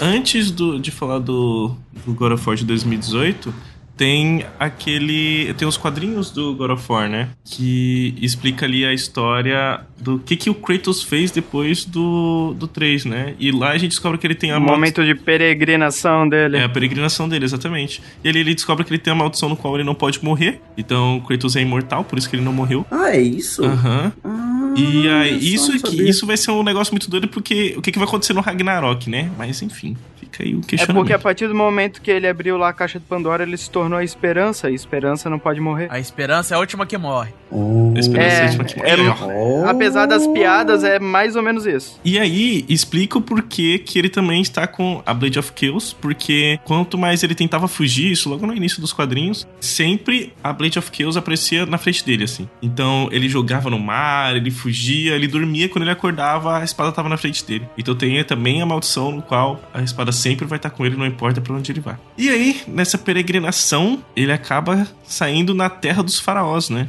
Então ele vai pro Olimpo egípcio. Olimpo egípcio. Não é Olimpo egípcio, é, como é o nome? É o. Egito. Panteão. Panteão egípcio. Egípcio, exatamente. E, enfim, aí tem uma, uma história lá, até aparece um deus egípcio. Você sabe qual é, Johnny? Eu não lembro. O que tem a cabeça de um pássaro. É. Tem vários ratos. Tem o rato, tem o Tote, tem. Horus. Tem o Conchu. Tem o, co... é, tem o. Cara, eu acho que é metade do, pante... do Panteão, sabe? É, eu não sei qual que é, mas aparece um lá até. E de lá ele segue a vida pra frente que ele acaba no outro jogo, né? Que é no, no nórdico agora. Então, essa, esse quadrinho existe. É bom a gente saber que existe outros panteões, né? E isso também intensifica no, no God of War de 2018. Mas é bom saber também que o Kratos passou por outros, né? É, é que esse comentário, ele, tipo assim, ele já é óbvio pra gente agora que temos a carga do, do jogo mas de 2018. Época... Mas na época a gente não entendia o que que ia acontecer. Porque, porra, agora ele vai fazer o quê? Ah, vai pro nórdico. Tá, mas como assim? E daí o quadrinho deu essa alfinetada, né? Eles deram essa arriscada com o negócio. Mas o, os quadrinhos não é, não é, tipo, depois que anunciou já o novo God of War? Sim, sim, pois então. É um negocinho assim para dar aquela instigada no público, sabe? Ô Douglas, você tem. Eu só queria saber se os quadrinhos têm algum nome específico para poder procurar ou só simplesmente God of War HQ? É, é God of War Fallen God, o nome do, do quadrinho. E ele foi lançado 10 de março de 2021. Então, alguns anos depois do, do jogo, né? E realmente bem para poder ter esse adendo, né, entre as duas eras. É, só para explicar mesmo, porque quando lançou o God of War de PS4, quando anunciou, realmente pegou todo mundo de surpresa, né? Pegou todo mundo com as calças na mão. Uhum. Porque tinha uns rumores, só que era muito bom de você ler rumor, porque se você lia rumor assim, ah, não, tá fazendo um God of War com os deuses nórdicos. Você lia aquilo lá, você ficava, não, não, não, é não, não, não, brincando, tá? Você é, tá de é brincadeira, não tem, tem como, velho. É aqueles leak que, tipo, velho, não, não, só não, tá ligado? Não, e, e aí, a arte de, ó, oh, vazou uma arte nórdica, tipo, possivelmente o próximo God of War. Ah, cala a boca, tá ligado? Nórdica. tá maluco, mano. Era desse jeito. E o, o anúncio que foi em 2016, no evento da Sony, né? Cara, inclusive, nossa, fica olhando aí. Que saudade das PlayStation Experience que tinha todo final de ano. Não, mas isso foi na E3. O anúncio foi do- três? Foi E3. Por, sabe por que, que eu Ah. lembro? Que eu acompanhava as E3, eu tava vendo a da Sony e tava tarde da noite, tipo 11 horas da noite. Ah, Porque a conferência da Sony sempre começa 8 horas, né? Lá, lá em Las, Las Vegas, não, Los Angeles, né? Ou seja, é tardão da noite aqui. Todas as convenções da Sony. Aí eu tava lá e, pô, passava lá e mostrava vídeo. E Horizon de novo. E, meu Deus do céu, cara, que saco. E é isso, passava, passava, passava. Eu, ah, mano, quer saber? Eu vou dormir. Não. Larguei a conferência no meio e nossa. deitei. Aí eu deitei e veio um insightzinho assim, mano, eu vou dar uma olhadinha no Twitter. Eu, na época eu não usava o Twitter tanto. Aí tava lá, God of War em- nos trending topics, todo mundo surtando um milhão de tweets. Eu fiquei, Não não. é possível. Você tá de cara. brincadeira. Eu Caraca, eu tu abri a perdeu o correndo. Eu peguei o finalzinho do, do anúncio de gameplay, velho. Cara, Caraca. Nossa. e, e eu lembro assim, nossa, claramente, porque eu sempre gostei muito de acompanhar eventos de games ao vivo, assim, eu sempre, nossa, sempre amei a E3, eu tô amando o, o Summer Game Fest aí nesses anos de pandemia, e um amigo nosso que também gosta muito disso, que já gravou com a gente inclusive, que é o Tibus, a gente sempre acompanha junto isso, né? Na época de 2016 eu estava na faculdade, então eu não estava morando em Blumenau, e a gente acompanhava em chamada, e sempre que quando, a gente idade, a gente sempre assistia junto pessoalmente, né, presencialmente. E quando teve o anúncio do Grafora, a gente, tipo, em chamada, nós dois surtando, assim, porque, cara, veio do nada. Foi muito, muito foda, assim, esse anúncio. O- É, eu o- quero te perguntar um negócio. Quando começou o trailer, você achou também que era de novo outro trailer de Horizon Zero Dawn? Sim, porque a construção do começo de assim, mas caralho, já teve quatro vezes Horizon nesse evento, tá ligado? e, aí, e aí quando mostra, cara, o Kratos, nossa, meu Deus. I am hungry. Then show me what you know. I am hungry.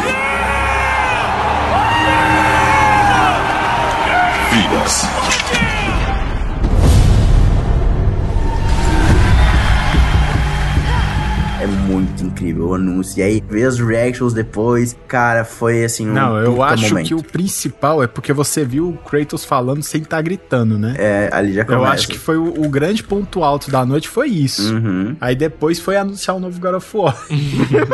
E aí, tipo, esse jogo, ele tá facilmente no meu top 10 da, da minha vida, assim. Ele é muito bom, porque ele consegue pegar, tipo, a fórmula do God of War e mudar tudo. Tipo, não é mudar só a história, não é mudar só o panteão, é mudar tudo. É, tipo, é gameplay, tudo. Eu vou só complementar isso que o Hilário tá falando, porque tem muita gente que reclama do, do GOT de 2018, né? Porque era o, o RDR2 e o, o God of War competindo pra jogo do ano. Uhum. E o God of War ganhou. E muita gente, ah, porque o, o Red- RDR2, os caras têm dia a dia e não sei o que, que é a simulação perfeita. Eu, tá, mano, mas é, é o mais do mesmo. É o que já Exatamente. tinha no RDR1, só que você bufou, lógico, você bufou de um jeito absurdo. A Rockstar tá de parabéns pelo jogo. Tipo, é um puta de um jogo ainda assim. Mas, velho, God of War conseguiu pegar tudo que já existia, tacou numa panela, mexeu, fez um. Aquele mexidão de sábado, sabe? De sobra. Uhum.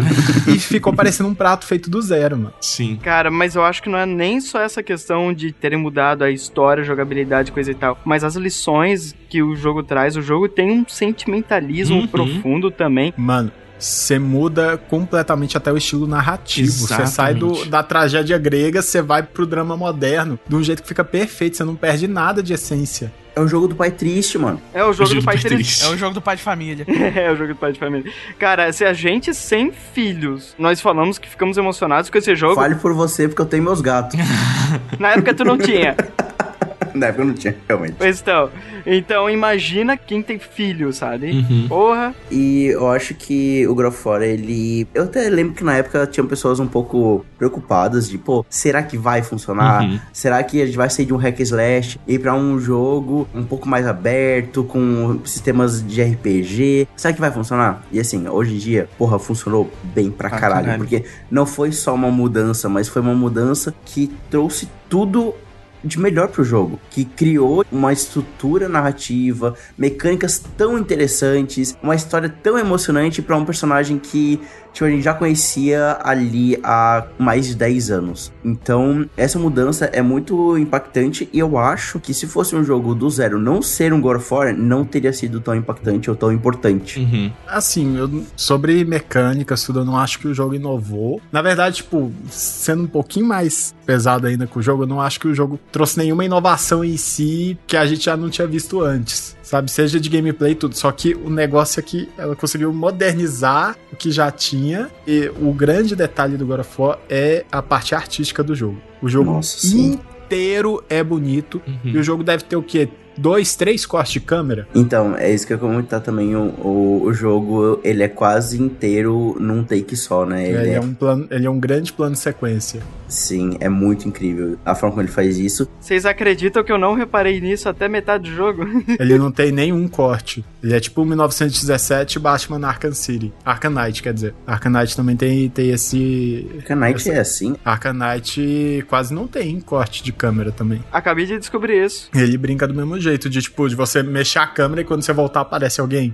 Com a- a- os Hum, negócios do Coringa. Acontece uhum. a mesma coisa com a Atena. Só que o God of War é um pouquinho mais extremo, porque até pra entrar em cutscene, você não tem corte. No, no Knight você ainda tem uns Exatamente. cortes quando entra em cutscene, mas no God of War nem isso. O momento que eu percebi esse negócio do plano sequencial foi quando ele tava inter- ah, indo de uma sala pra outra. Que daí ele entrava numa animação toda certinha, dele abrindo a porta e seguindo o Kratos junto. Tipo assim, ali eu percebi que, olha, eles estão evitando fazer um corte aqui. Dava pra simplesmente ter Uhum. mudado o ângulo da câmera, mas não. Não, o jogo é maravilhoso artisticamente. Em construção de mundo, cara. Quando você ativa a Yggdrasil, cara, que negócio bonito. É velho. lindo. A, a primeira vez que eu, que eu ativei, eu fiquei tipo, meu Deus, esse é o melhor, tipo, tela de loading já feita, tá É. ligado? Sim, é muito maneiro. Sem falar que usar o Machado Leviatã e ficar brincando Então, de ioiô com ele é maravilhoso. Eu fiquei muito tempo na, quando eu comecei a jogar, porque esse jogo, eu joguei ele no dia do lançamento, inclusive tem uma história curiosa, porque o dia do lançamento, eu tava, é, a minha ex tava lá em casa, e a gente ia viajar no dia seguinte. E aí eu tava tipo, pô, cara, eu peguei o jogo hoje, eu preciso jogar esse jogo. Aí eu virei a noite, já virei a noite jogando enquanto ela dormia e, e aí a gente foi viajar comigo virado, mas foi incrível, valeu cada segundo porque esse jogo é ma- maravilhoso. Valeu a pena. Valeu a pena. Cara, uma coisa que eu gosto é que, tipo assim, isso já é algo, obviamente, padrão já do God of War, que é essas alterações na história, né? Obviamente, em quesito pra construção do roteiro, se altera muito das histórias da mitologia pra conseguir fazer a, a construção ali dos personagens, a trama que tu quer contar, coisa e tal. Mas o God of War 2018, ele muda bruscamente muita coisa da história, da, dos contos, pra poder se remodelar pra essa história. Só que não fica estranho, não fica uma má adaptação. Na verdade, são mudanças, uma releitura dos contos antigos que fica muito massa. Algo que destaca bastante isso é o próprio Baldur. Que o Baldur, ele é pra ser, tipo assim, o cara mais gentil, o cara mais belo. E ali no jogo, ele é o mais filho da puta. E mas a forma que eles fazem a releitura da, da história que já tem é fantástica, cara. Essas adaptações, pra mim, cativam também. Tô falando do, do Baldur. Cara, e aí de novo a gente volta no, no assunto que a gente comentou várias vezes. Primeiras boss fights do jogo. Essa Ah. é. Nossa. Essa boss fight do Baldur do começo, eu lembro que quando começou, e aí aparece lá, o cara, pô, magrinho, pequeno, e aí vai, vai falando com o Kratos e ele dá um soco e arremessa o Kratos, cara. Ali, ok, caralho. Ok, eu estou jogando algo muito especial, assim, porque aquela boss fight, ela é tão boa e tem tanto cuidado nas animações. Tem cena, por exemplo, de, ah, você de deflete, né, dá um parry no golpe dele, tem uma mini animação, como se fosse quase, é, é in-game um ainda, né? close Não, na câmera, dá né? um close. Quando tu joga machado, ele dá uma esquiva pro lado e tudo é tão orgânico e essa questão mecânica, ela é tão in- tipo, inerente à luta, faz parte, porque ali você está construindo como se fosse uma cutscene ao vivo. Uhum. E, cara, é fantástico essa luta, é fantástico. E isso, e como a forma em que a luta ela vai escalando e ela vai, tipo, começa com os dois, tipo, dando soco no outro e no, ele esmagando no final, o Kratos esmagando o Baldur com a pedra. E, cara, tudo isso é tão incrível. Nossa, muito O foda. começo realmente é muito bom. Ainda assim, eu prefiro o começo do God of War 3, mas o de PS4 tem um começo absurdo. E eu quero pontuar dois casos que tem no jogo. Na verdade, três, porque eu lembrei da. Quando eles vão. Eu não lembro se. Que é um dragão, eu não lembro se é o Nidhogg mesmo, ou se é outro dragão que aparece que o Atreus chega assim. Ah, mas dá pra matar um trem desse? E o Kratos olha pro Atreus com uma cara assim, meu filho. Eu já matei coisa filho. maior. Ah, Eu já matei meu avô, pô. Né? Matei meu avô, você acha que não vou matar um negócio desse?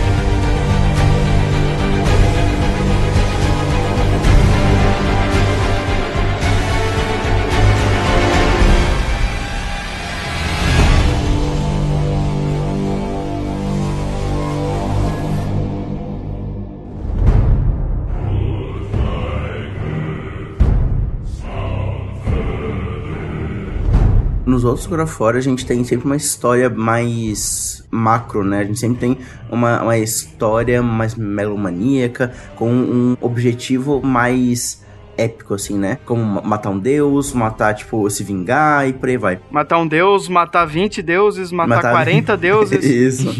Enquanto no God of War de 2018, a gente tem uma história muito mais íntima, muito mais pessoal. Eu acho que é, isso é muito bem pautado durante o jogo. Que é uma história sobre o Kratos e sobre o Atreus. E eles levando e lidando com o luto da esposa do Kratos. É, e eles têm que levar as cinzas dela até o monte mais alto, onde ele vai jogar as cinzas. E é muito legal como esse conceito de levar até o monte mais alto, ele vai sendo quebrado e subvertido em alguns momentos do jogo, em que, tá, ok, é o ponto mais alto, mas será que é o ponto mais alto em Midgard, que é o, o reino onde eles estão? Ou será que não? Mas em outro lugar, em outro reino, tem um pico mais alto ainda. Será que é lá?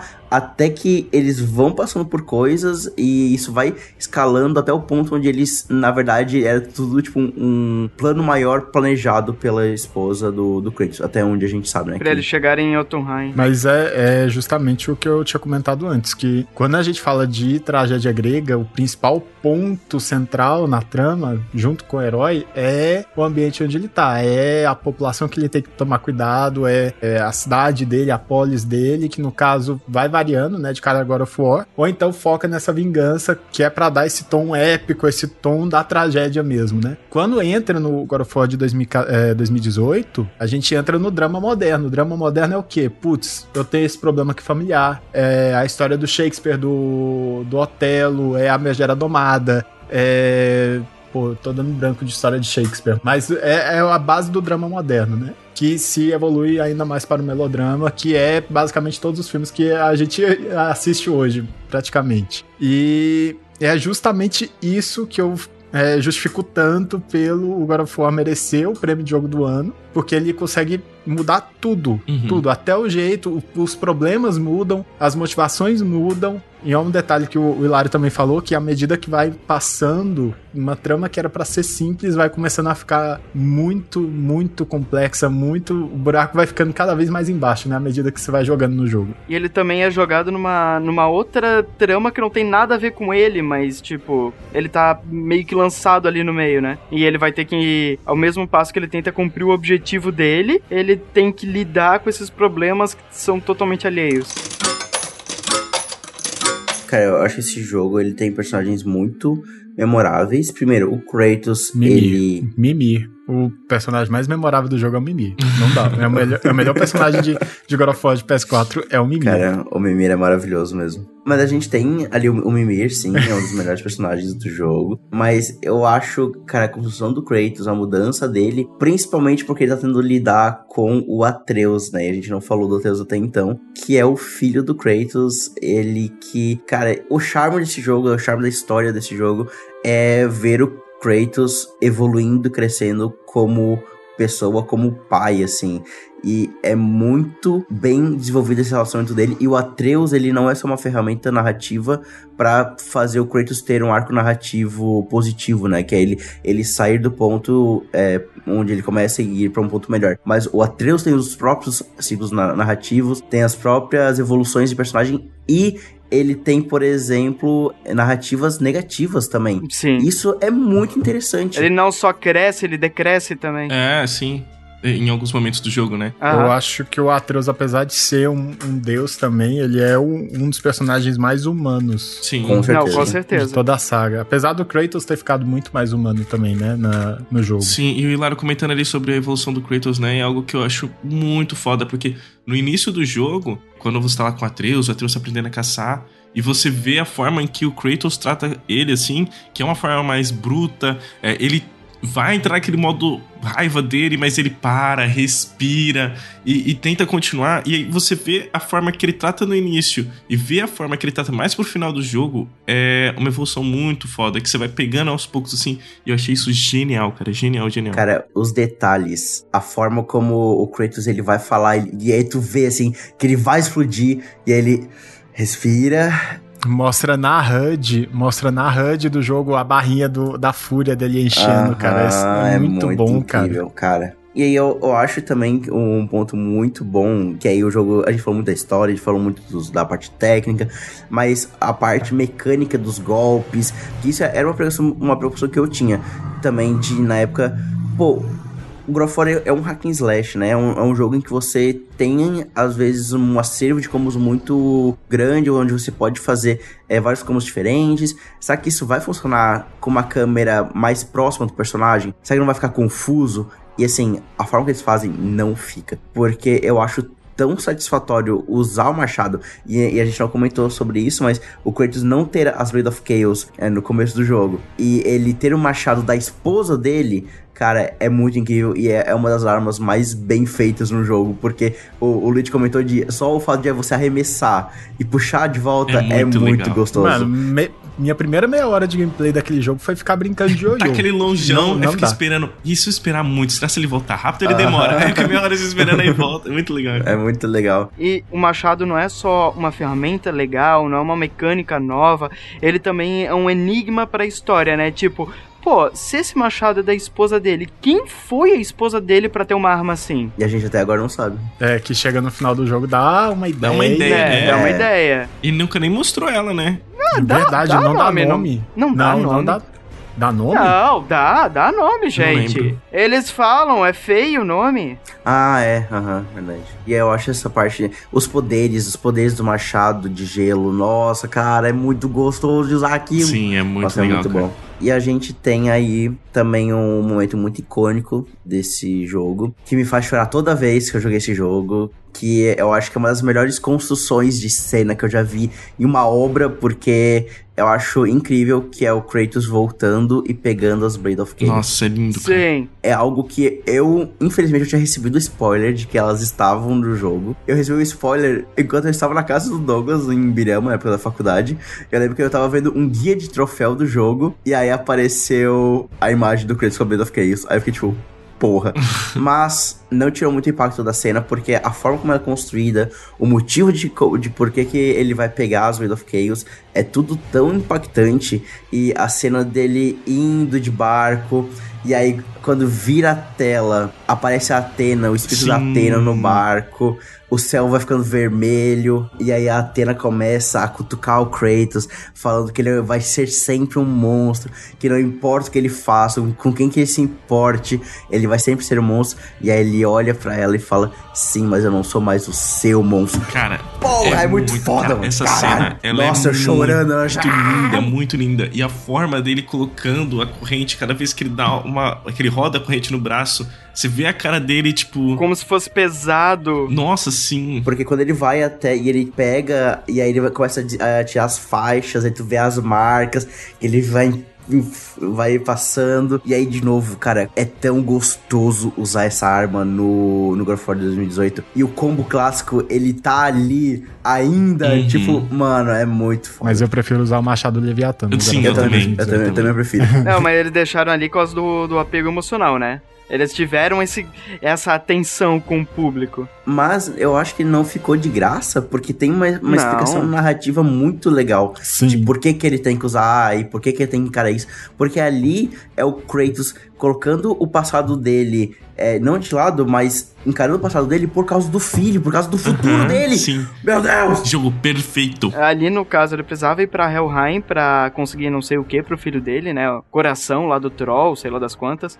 E em Helheim, ele não ia conseguir usar uma arma de gelo. Uhum. Então ele precisava da- das chamas ali do da antiga maldição. Não, pra mim, na hora que a, a Freya parou e falou, ó, você tem que ir lá, mas esse machado aqui não vai utilizar. Oh, puta merda, é agora, mano. É agora, chega velho. um momento. O Hilário falou que tomou spoiler disso, mas, tipo, era uma das coisas mais teorizadas que tinha na época. E eu já tava considerando, cara, vai ser natural o que eles vão colocar. Se não for como uma arma, assim, que vai seguir a campanha, pelo menos eles vão colocar em algum momento como referência, cara. Como Não, homenagem. Tomei o spoiler, mas eu não ligo, porque eu levei muito tempo pra jogar o God of War 2018. Cara, pior que eu, eu joguei esse jogo, acho que já falei isso em outros casts, porque o Hilário me emprestou o videogame dele. Só que o meu irmão tinha jogado antes, então meu irmão me deu muito spoiler do jogo, assim. Ah. Mas muito spoiler do jogo. Tanto que eu já sabia que o Atreus era o Loki.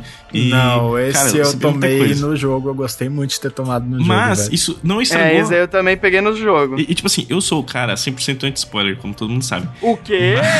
A cara do Luigi Como assim? Não, imagina. Só é o maior fiscal de spoiler do fliperama. Eu não posso falar nada. Eu chego assim, vou falar, sei lá, mano. Começo de Naruto Exame Chunin. Não, não pode falar que morreu. Eu já tô aqui, ó, já com porrete não vai falar mesmo, Luigi? Vai falar mesmo? Não, Mas o Hilário tá comigo no spoiler de Hunter Hunter, Né, de eu, Monster ta- Hunter. eu também não gosto de spoiler de Monster Hunter. Não, mas daí a gente vai falar de, uh, do capítulo novo de One Piece, o Bittencourt já fica louco. Ele nem lê Não, mas One eu Piece. não ligo, nem, nem assisto, nem leio One Piece. Nem liga, né? Tipo, Mentiroso. ele nem liga. Eu nem ligo, deixa eu falar. O maluco nunca vai ler. Nunca nem tá vou ler. Ele não lê, mas é spoiler, daí ele se ofende. Mas enfim, tendo em vista o quão eu dei o spoiler aqui, né? É, o meu irmão me deu o spoiler do, do jogo e eu falei, putz, vai estragar uma experiência e tal. Mas, cara, esse jogo, ele é tão perfeito, assim, ó, tão lindo de maravilhoso, que mesmo sabendo dos spoilers, mesmo assim o jogo ainda continua sendo perfeito, cara. Tanto que é o meu jogo favorito da vida, assim. E, cara, eu amo esse jogo com todas as minhas forças, cara. Nossa, jogo favorito da vida. Nossa, aí você colocou responsa. Coloquei porque é, velho. Cara, jogo eu lindo, ainda, eu ainda não joguei o de 2018, mas eu com certeza irei jogar ele em algum momento. Meu Deus do céu. Não, você tem que jogar primeiro os gregos, velho. Você vai gostar muito. Porra, vou levar 30 anos. Não, bicho, eu, eu, eu fechei o, o- a trilogia clássica, tipo, em um mês, mano. Meu Deus, me passa um Como o jogo emulador é aí, mais então. antigo, as histórias são rápidas, né? É rapidão. Tipo, não, não é tão longo. O Luigi sabe como foi minha primeira tentativa de gameplay do de 2018. Meu Deus, Como? como? Você esqueceu da live? Ah, não, pera. A que eu fiz na sua casa. Ah, é verdade, mano. Foi, foi a live que ele tentou fazer aqui pra.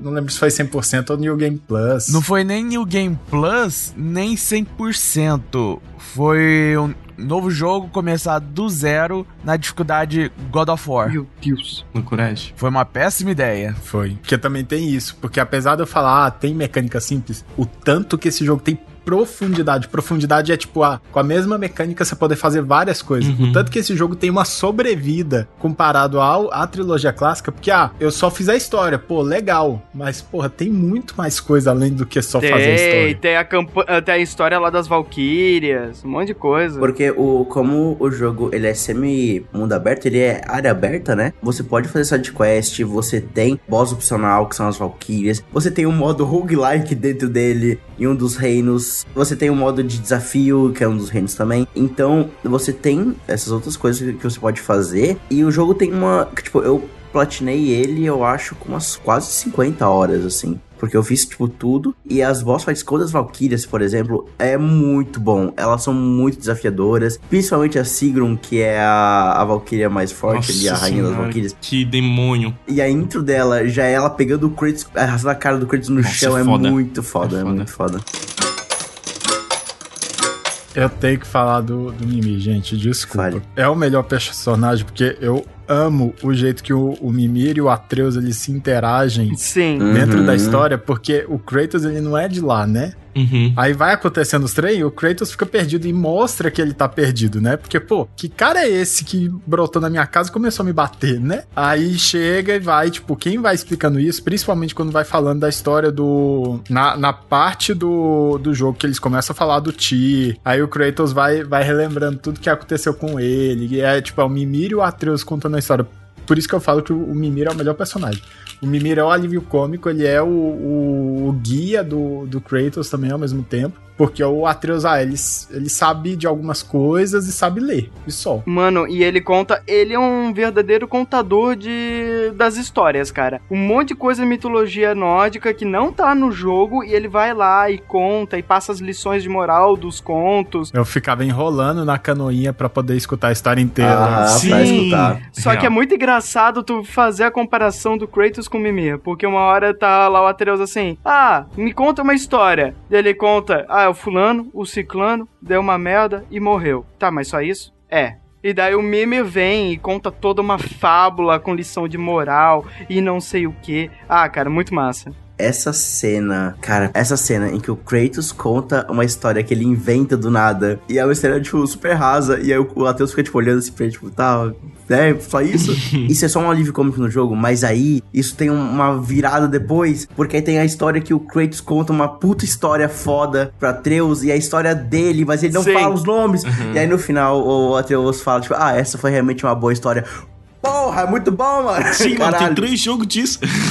Tem 80 jogos disso, quer dizer. Cara, é muito bom, é muito bom. É os detalhes, mano. Esse jogo é, o, é totalmente a fórmula sendo renovada e, os de- e a atenção aos detalhes. É muito, e muito bom. comentando também sobre a atenção aos detalhes, o diretor de arte desse jogo é brasileiro, né? ah, é? Não sabia. Que foi um dos principais pontos de elogio e de prêmios do God of War, é de um, de um brasileiro. Deixa eu só pegar aqui o nome dele aqui. Caralho, que foda, não sabia. Sabe outra coisa que eu achei legal do God of War, que é só um detalhe, mas é um detalhe engraçado? Manda. É a referência das joias. Ah, é? Uhum, tem isso, né? Como assim? Tem como tu fazer uma build usando uma manopla em que você dispara, tipo, você dá um soco, você dispara, tipo, um raio e cada pedra, tipo, é a cor da, da- das pedras das joias do infinito e vai meio que para o tempo. Nossa, nossa, é uma parada muito foda. Isso é algo muito legal porque tem uma diversidade de build, até de fazer umas coisas bem diferentes. Acabei de descobrir aqui o nome aqui. Rafael Grassetti. É o diretor de arte do God of War novo. Ele é brasileiro. Cara, um puta trabalho. Que massa, Um puta né? trabalho. Ele ainda tá no Ragnarok? Meu Deus, espero que sim. Eu não lembro se ele ainda tá como diretor de arte ou se ele saiu, porque indústria de videogame é aquela coisa, né, mano? É, É. que nem startup. Você ficar três meses, você já é um, um diretor sênior, CEO, os caras é quatro, né? Mas, tipo, cara, boa... não, ele tá no, no Ragnarok, então Ai, já é um bom. vovô na, na Santa Mônica. Glória! Mas o, é surreal a direção de arte desse jogo. Porque, cara, é incrível, tanto que muda os ambientes, como os ambientes, mesmo você estando dentro de um mesmo reino, ele muda, mas se ainda assim você consegue saber que você tá num determinado reino. Tipo, ah, você bate o olho, ah, eu sei que isso aqui é Midgard, Uhum. mas eu sei que isso aqui é Midgard perto da casa da Freya. Uhum. Ah, eu sei que isso aqui é Midgard perto da casa do Kratos. Eu sei que isso aqui é Midgard perto da, da Serpente do Mundo. É um ótimo trabalho de identidade pra cada um dos reinos e a localização também é fantástica, né? Demais. E isso daí é, é direção de arte bem feita. Porque você bate o olho, ah, isso aqui é isso. Ah, bateu numa paleta de cor. Isso aqui é isso, mano. Uhum. Isso é muito real. E, cara, eu acho que o, o jogo, ele tem uma... Ele disfarça algumas coisas que são mecânicas de uma forma tão inteligente, como, por exemplo, a gente comentou do, de ele ser um, em one take só, né? E a gente ter, por exemplo, momentos em que o loading tá sendo, tá sendo feito numa Yggdrasil e nesses momentos o, o Mimir está contando as histórias, até que aí aparece o portal e você atravessa para o novo reino, mas na verdade, tipo, tudo aquilo é só uma tela de loading disfarçada. É só o tempo do jogo carregar o próximo cenário. E isso é usado de uma forma tão inteligente para agregar valor na experiência, para ter esse ganho narrativo, cara, que é muito, muito inteligente como, como isso é feito. E outro ponto, de- ainda falando de- dos personagens, a gente sabe muito pouco da esposa do Kratos, mas a gente, assim, pelo menos comigo, assim, já, já se importa tanto com ela, Sim. ou do que o Atreus e o, e o Kratos sentem por ela, assim. Porque aquele momento dos filhos do Thor e eles xingando ela, cara, eu fiquei muito puto por aquela cena e, e ver o Atreus daquele jeito, cara. É é uma construção de narrativa tão foda que passa um impacto de personagem que a gente nunca nem viu. Pra caralho. Que aí volta no que eu falei. Tanto que muda os motivos da, da narrativa, né? Antes o Kratos ficava mega puto quando falava de Esparta. É. Agora, não. Xingou a mulher dele, bicho. Você tá fudido na minha mão, velho. Sim. Mas ele ainda se controla ali, né? Quem É. mais perde o controle acaba sendo o Atreus. Ele acaba sendo o pai responsável, tipo assim, eu tô vendo o que eles estão fazendo e eu tô vendo a reação dele. Eu preciso dar um jeito de lidar com os dois ao mesmo tempo. E um último ponto que aí, assim, é, nem só de coisas boas vive esse jogo, talvez. Só queria levantar um ponto negativo, que é o ponto em que me incomodou, que é as boss fights. Tipo, God of War sempre foi muito importante, muito impactante nas, nas suas lutas de chefe, mas eu sinto que no God of War de 2018 a gente tem muita repetição do mesmo chefe. Eu gosto muito das, das lutas contra o Baldur, eu gosto muito da, da luta contra o dragão, é, eu gosto dessas mais diferentes, mais pontualmente, assim. Ah, contra os filhos do Thor. Contra os filhos do Thor, contra as Valkyrias. Essas são muito boas. Mas eu acho cansativo é, a utilização dos Trolls. Porque é muito. Tipo, não acho. É, apenas esse ponto que eu acho é, cansativo. Porque quase todos os bosses que não são os. Personagens em si, né? Que não são personagens, exato, não são tipo, envoltos na história. É sempre, tipo, um, um troll com uma skin diferente. Ou é um troll ou é aquele bicho lá de gelo lá. É, e isso era o que na era, na era grega era tão legal a gente ver sempre uma criatura mitológica, um, um boss diferente, e no 2018 eu acho que esse é o único ponto em que o jogo peca, assim, de utilizar muitos trolls como bosses. Uhum. Mas se tu for olhar lá no bestiário, cada um desses trolls com skin diferente que tu falou, ele, ele traz uma história completamente nova. Sim. Isso é legal, mas eu acho que não compensa essa repetição que tu falou. Cada um deles pode ter uma história própria, um nome próprio, legal, mas. Mas mecanicamente. O moveset parece mesmo, né? Eles realmente representariam um, algum personagem da mitologia, sabe? Mas no jogo eles estão iguais. Isso. E também eles estão respeitando os, os, reinos, né? Porque, por exemplo, quando você vai para o das fadinhas lá. O elfo? É, é, o Ferrain, é o Ferrain. Que a, começa a aparecer Spriggan também. Cada um tem um, um, estilo também. Mas eu acho que, tipo, entra também nesse fato de que, tipo, ah, respeitar os reinos também.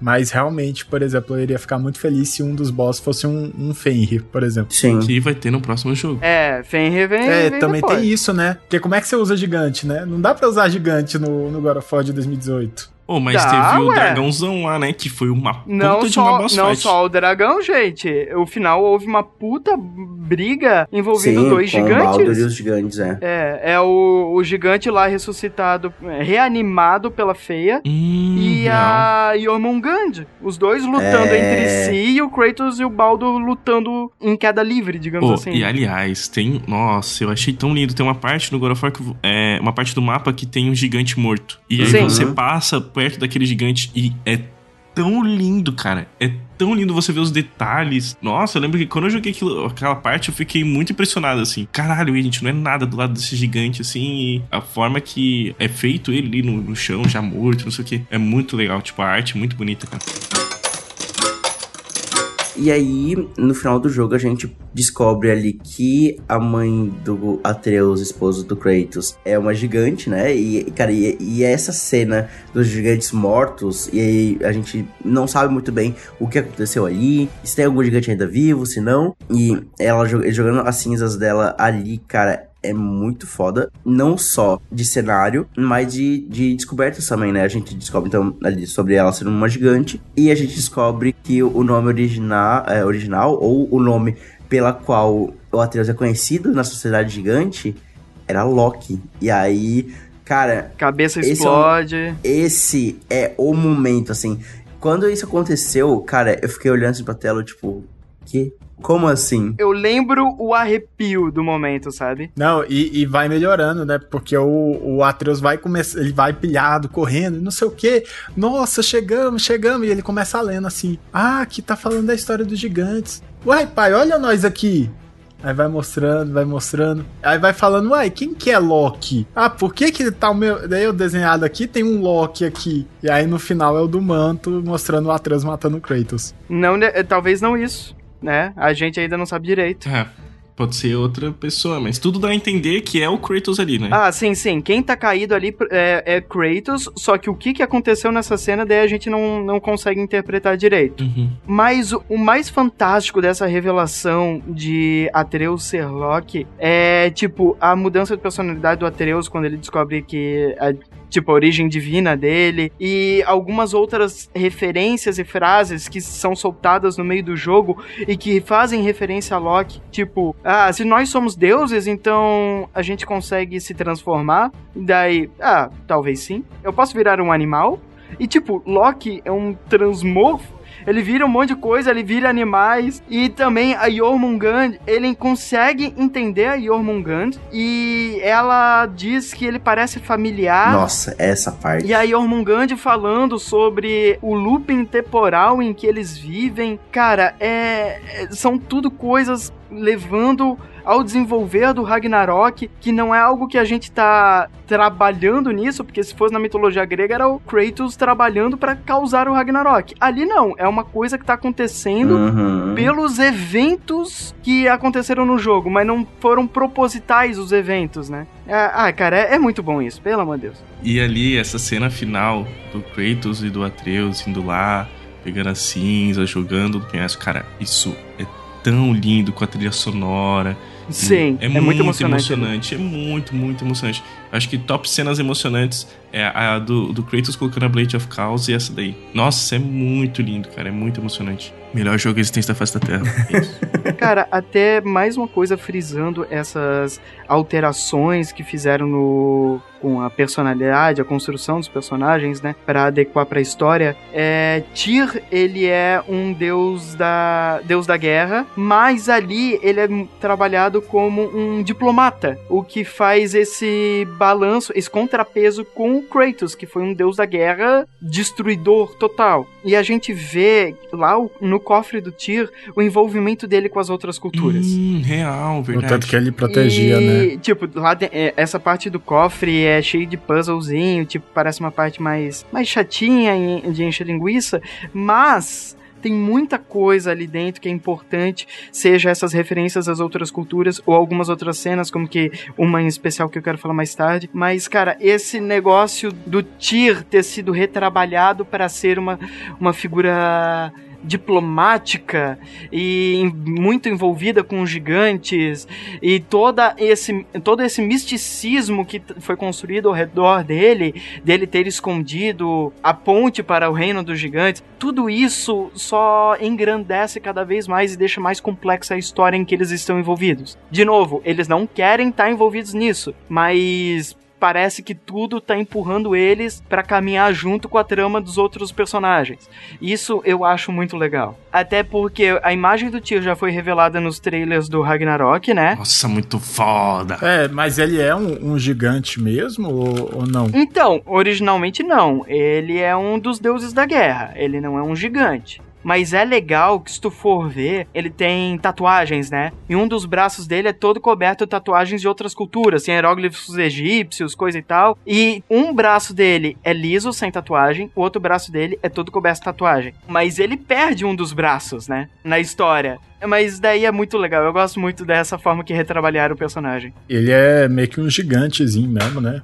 Mas ele tem os olhos igualzinhos ao- aos do, do Mimir, né? É, a dádiva dos gigantes que eles falam. Do que? os olhos? Os olhos, é, os olhos do conhecimento. Hum, entendi. O Mimir fala disso. Saquei. Então o, o Tyr vai ser um, um gigante, então, no, no God of War Ou- Ragnarok. Eu acho que não é um gigante, mas ele é uma pessoa que fez amizade com eles, é, por essa função diplomata, né? E protegeu eles, isso a gente já viu. Então, tipo, como que o Mimir foi abençoado com o conhecimento dos gigantes, provavelmente o tio também foi. Ele com certeza foi, né? Pra ter, saber lidar com a Yggdrasil, coisa e tal, então ele com certeza é abençoado pelos gigantes. Entendi. é mais uma releitura que eles fizeram, porque geralmente essa dádiva do conhecimento é dada, entre aspas, pela Yggdrasil. Até o próprio Odin tem essa dádiva. E ali eles refizeram como sendo uma bênção dos gigantes. O do Yggdrasil pro Odin, pela história que o Mimir contou, foi meio que engraçado, que deixou o Odin doidão e falou que ia conseguir se arrancar um dos olhos lá pra... Não, E ele fez mesmo. ele, ele faz, ele se enforca por nove dias, se apunhala com a própria lança e arranca um olho. Exato, e o Mimir fala que não esperava isso. ah, mas na história original, o Mimir, ele sacrifica o corpo inteiro. Ele fica só com a cabeça.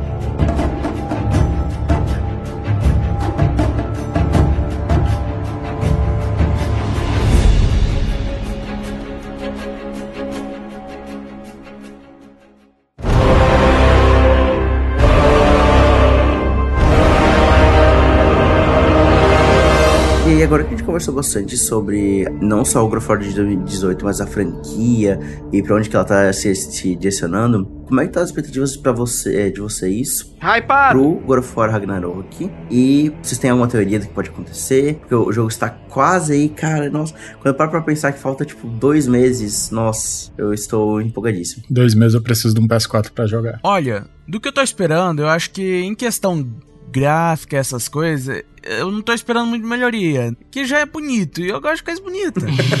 Gosto de coisa bonita, gosto de coisa o bonita. de 2018 já é bonito, na minha opinião. E pro próximo eu não espero um pulo enorme que nem foi do 3 pro de 2018. É só não decair.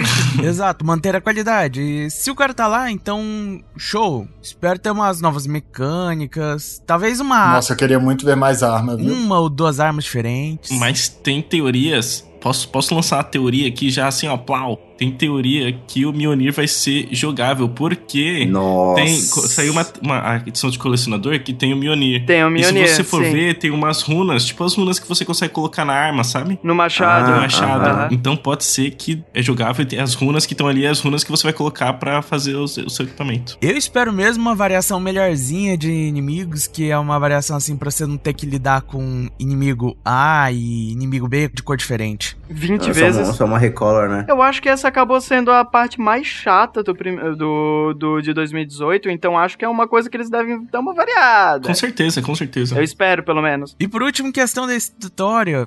Eu tô achando que vai voltar lá pra aquela questão que o Yormugun falou de looping, que o ciclo de violência, vingança, de pai e filho eh, dos deuses vai continuar. É que esse acaba sendo até o, o, o conceito do próprio Ragnarok, que é o fim pro, in, pro princípio de novo. É sempre essa repetição, a repetição e a repetição. Exato, e aí vai ter isso de volta, em que o Kratos falou no final que ele vai quebrar ciclo. É. Às vezes eles vão mostrar algo no final que o ciclo não pode ser quebrado, pra depois mostrar um jeito pra um próximo God of War que dá pra quebrar esse ciclo. Mano, eu só quero ver como que os filhos do Loki, eu quero ver co- como que eles vão trabalhar isso. A Hell. Uhum. É, Não, eu quero saber como. Ela não é o que ele tá falando, não. É, eu quero saber Jormungand, eu quero saber Fenrir, Uhum. eu quero saber esses bichos, cara. O cavalo a gente sabe.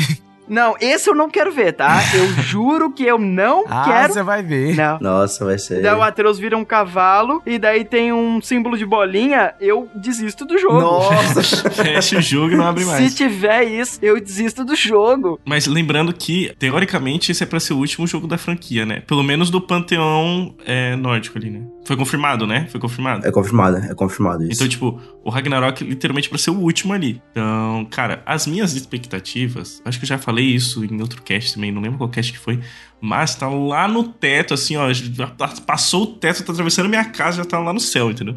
O hype está gigante. Eu tô preocupado real com o tempo. Tempo de jogo. Ou do jogo ficar muito grande, ou o jogo ficar muito corrido. Ah, mas se ficar muito grande, não tem problema não, cara. Ah, acho que não vai ficar corrido, não, cara. O jogo de 2018 ele não ficou corrido. Não, ele não ficou. Mas aí, tipo, pra você finalizar tudo num, num segundo, olha o tanto de coisa a mais que tem que adicionar. É, Eu achei curioso essa decisão. Não me deixa preocupado, mas eu estou curioso. sim. Eu pensei real que era uma trilogia. Porque é aquele negócio, a gente já sabe que vai aparecer o Tyr, vai aparecer o Thor, mas, por exemplo, Odin até agora nada, né? Não mostrou nada em trailer, né? Só tem arte, eu acho. Não, nem arte. Nem arte tem? Bittencourt, aquela, aquela arte que tu me falou é falsa, Eu então? não sei, eu não lembro.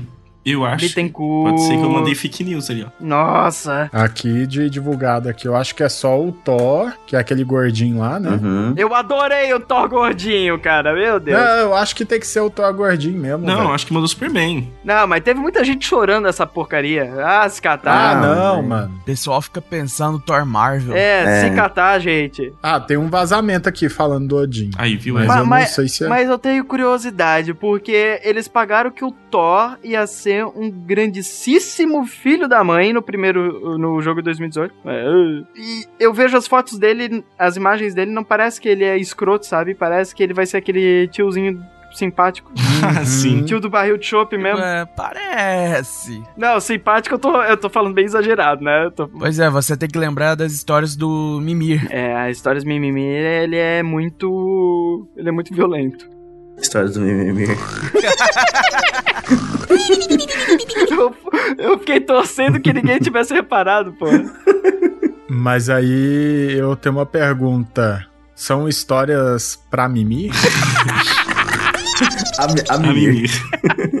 A. Pois é, cara, então essa parada deixa muito com a pulga atrás da orelha, assim, né? Porque no trailer não mostrou nada do Odin, no jogo, no jogo de 2018 eles falam sobre Odin, né? Então fica muito assim, Mano, cara. Odin pra mim é, é o maior mistério, sabe? O que que esse desgraçado faz? Porque se na mitologia ele já é um- baita de um manipulador, eu quero só ver o que que ele vai fazer aí, cara. Pois então, e assim, é o God of War Ragnarok, então tem que aparecer o Odin. Então se não apareceu no trailer, ele vai aparecer num momento muito chave. Muito chave, que talvez se mostrar pode atrapalhar a experiência lá. Então, cara, nossa, eu tô muito animado. E no trailer ali, quando apareceu o Tyr, cara, eu arrepio do pé à cabeça toda vez que eu vejo esse trailer, toda vez que aparece aquela cena dele, do Kratos chegando assim na frente do Tyr, e ele ficando de pé, e o Kratos olhando pra cima, assim, caralho, meu Deus. Cara, esse jogo, nossa, promete demais. Puta que pariu. Cara, o que que eu espero do jogo? É cenas épicas e mais algum grande dilema moral e emocional aí, como a gente teve no primeiro, mas eu não faço ideia o que poderia vir agora. E eu quero desenrolar ali com a, com a Feia, eu quero desenrolar sobre a descendência do Atreus. Eu tô muito Sim. esperançoso nisso, muito curioso com Odin. Cara, e eles já, e eles já meteram um lobo gigante aí, eu não sei qual dos lobos é, é esse daí. Então, cara, só tô na esperança de mais criaturas é, dessa mitologia. que eu tava, tava tendo uma teoria rolando aí na internet falando que iria ser o seguinte: que o Odin iria tentar sequestrar, ou então mandar sequestrar o, o Atreus, e. Porque o Loki é o filho adotivo, né, de Odin, Uhum. né, praticamente. É, é, não, pera, é que, é que depende, gente. O Loki, na mitologia mais comum, a mitologia, entre aspas, Marvel, Loki é filho adotivo de Odin. Em outras histórias, ele é irmão adotivo de Odin. Ah, é? Ele é irmão? Depende muito a, a, a fonte que tu for ler, sabe? É porque é, toda essa história da mitologia nórdica, ela era, ela era só verbal e o que, que tem descrito dela foi escrito pela cultura cristã. Então, Hum. tem variações. Muitas variações. Nada é certeza, por causa que a certeza foi no bate-papo. É, e, e quem tava aí pra contar foi morto, então, né? Morto não, tipo, morreu. Não, não, é morto pelos cristãos. A teoria que eu tava lendo era: iria sequestrar, então já, só por isso já, já caiu por terra. Iria sequestrar o Atreus, o Odin iria dar um jeito ou de manipular o Atreus ou apagar as memórias do Atreus Ah, manipular é bem provável. e fazer ele matar o Kratos. Hum.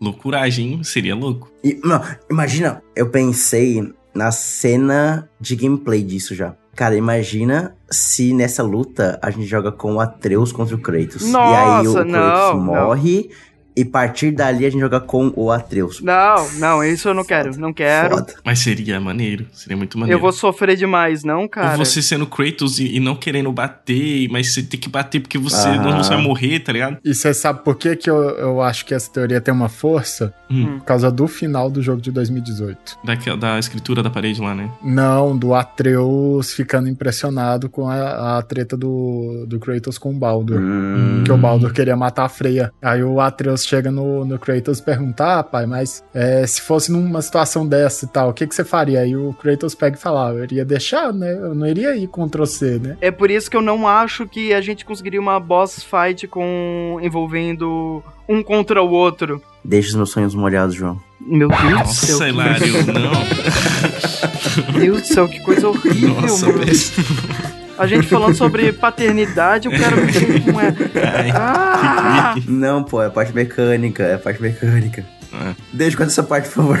Não, não, não. Enfim, mu- mudando de assunto, mudando de assunto, porque eu estou traumatizado. Mas nada impede do Kratos estar morrendo de outra coisa. E a gente tem que jogar com Atreus num momento de urgência, Ah, assim não. como que a gente jogou de Kratos na urgência do Atreus doente. Que nem no The Last of Us 1 lá, né? Não, eu não queria que repetisse The Last of Us, mano. Não queria, velho. É, ainda mais num jogo que conseguiu renovar tanto. tanto Calma, É, isso é calma. É, verdade. porque é porque aí vem a minha a- o que que eu imagino que possa acontecer pro, pra mais pro futuro mesmo, que é o- a continuação da, da franquia seja com o Atreus e Também não com acho. o Kratos. Então, a teoria fala é disso, da continuação de God of War ser com O Atreus, mas também já tá começando os rumores de Egito. Pois Sim. então. E, e- e eu não sei se eu leio esses rumores e fico que nem antes de ficar. Ah, lógico que não, lógico que não, né, mano? Mas. A gente já errou uma vez. já tá falando de Egito, né? E já falou de Egito nas HQs.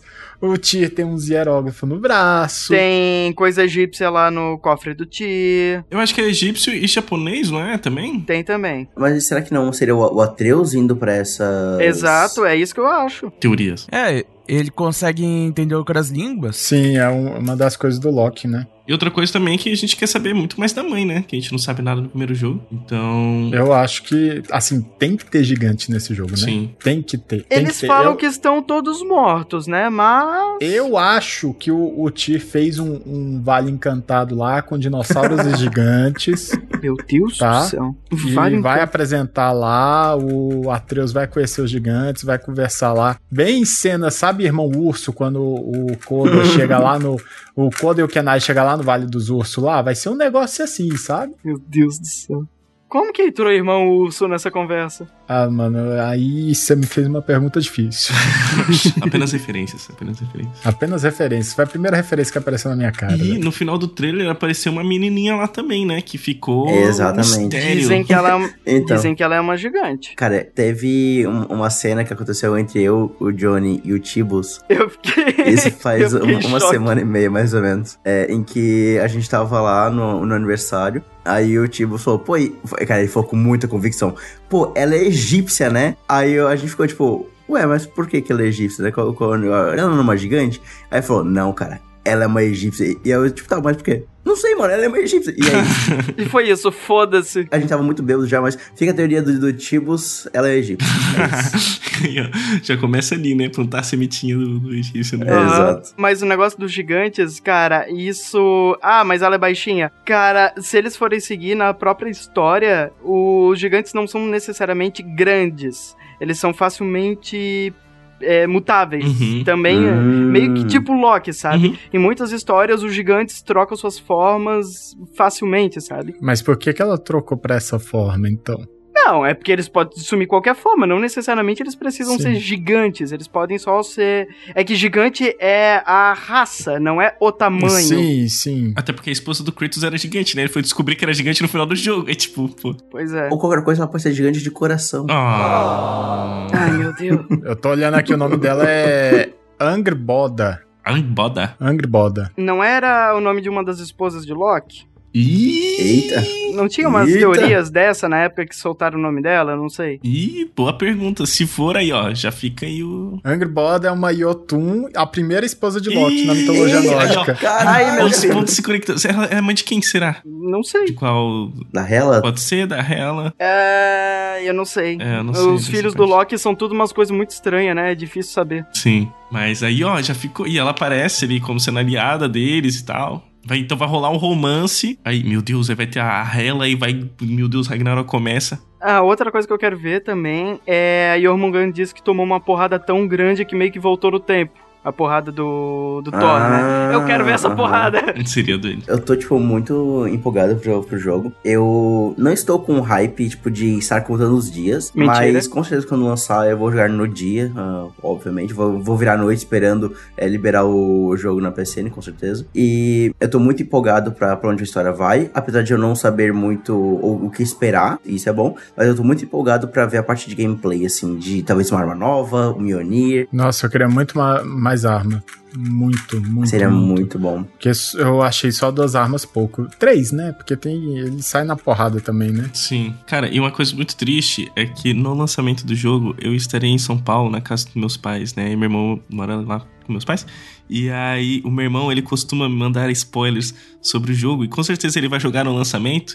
Então eu tenho quase certeza que ele vai. Douglas, você precisa jogar, cara. Porque não sei o que. Acontece isso. O cara, tipo, não, oh meu Deus. Nossa. E. Ai, cara, muito triste. Eu vou passar, sei lá, depois do lançamento, uma, duas semanas lá, pra depois voltar pra Blumenau e jogar. E aí eu tô com muito medo de pegar spoiler na internet, spoiler do meu irmão, spoiler da vida, spoiler na eu tô rua. começando a entender o trauma dele. É, pois é, assim, vem do, vem do Luquinhas. Luquinhas, te amo, mas você me dá um spoiler. Eu já, já aceitei, porque eu não tô com nenhum um PS4 direito pra poder jogar, muito menos dinheiro pra poder comprar o jogo. É, então de eu novo eu boas, velho. vou. De novo eu vou assistir pelo YouTube, né? Fazer Vai o jogar- quê? Jogar pelo YouTube, mano. Jogar pelo YouTube. Assim como que eu zerei o 2018. Cara, eu só comprei o meu videogame por- pelo The Last of Us Part 2 e pelo God of War Ragnarok. Foi o principal motivo. Cara, eu tô, eu tô bem, bem hypado. Eu, cara, eu quero muita mídia física, nossa, mas eu só espero que ela chegue no, no dia do lançamento.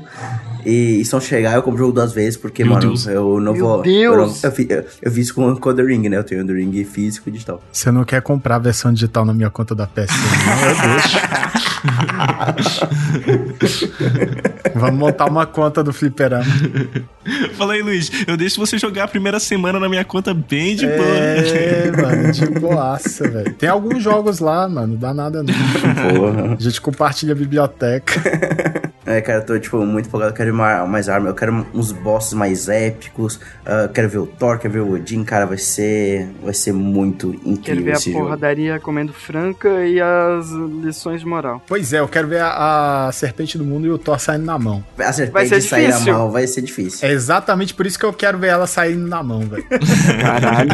Uma coisa, que se acontecer eu vou ficar pra baixo. Ok. Por quê? E eu tô pensando na lua da- da Freya se vai ter. Cara, Vai. provavelmente vai ter. Mostra no trailer a Frey atacando eles. A velho. Freya, putaça, Eu mano. tô pensando que se acabar com a Freya, será que resulta no me desativar, sabe? Ah, meu Deus. É um encantamento dela, né? Meu Deus. Será que tem essa regra? Eles falaram algo do tipo? Eu não sei. Não sei se tem essa regra. Por isso que eu tô pensando. Tem essa regra? Acho não, que acho não. não tá claro. Não foi explicitado. Não foi dito nada, pelo menos. Momento, momento de chorar isso aí, Isso que velho. eu tô falando, né? Que. Mas eu não quero ver- Vou ficar pra baixo. Mas, mano, eu não quero ver a morte dela. Ponto. Sim. É isso. Eu não tô preparado nem pra isso. Mas eu acho que o jogo vai ser mais ou menos. Mas, tipo, eu imagino, né? Que vai ser uma parada dela correndo atrás dele e eles fugindo. Porque eu acho que eles também não querem lutar Uhum. contra ela, né? A Freya vai fazer o mesmo papel que o, o Baldur fez no primeiro jogo. É, ter o boss fights é, específicas, assim, Repetidos. repetidas, mas vai ser. Nossa, a, Será que ela vai ter uma luta com as asas? a de Valkyria?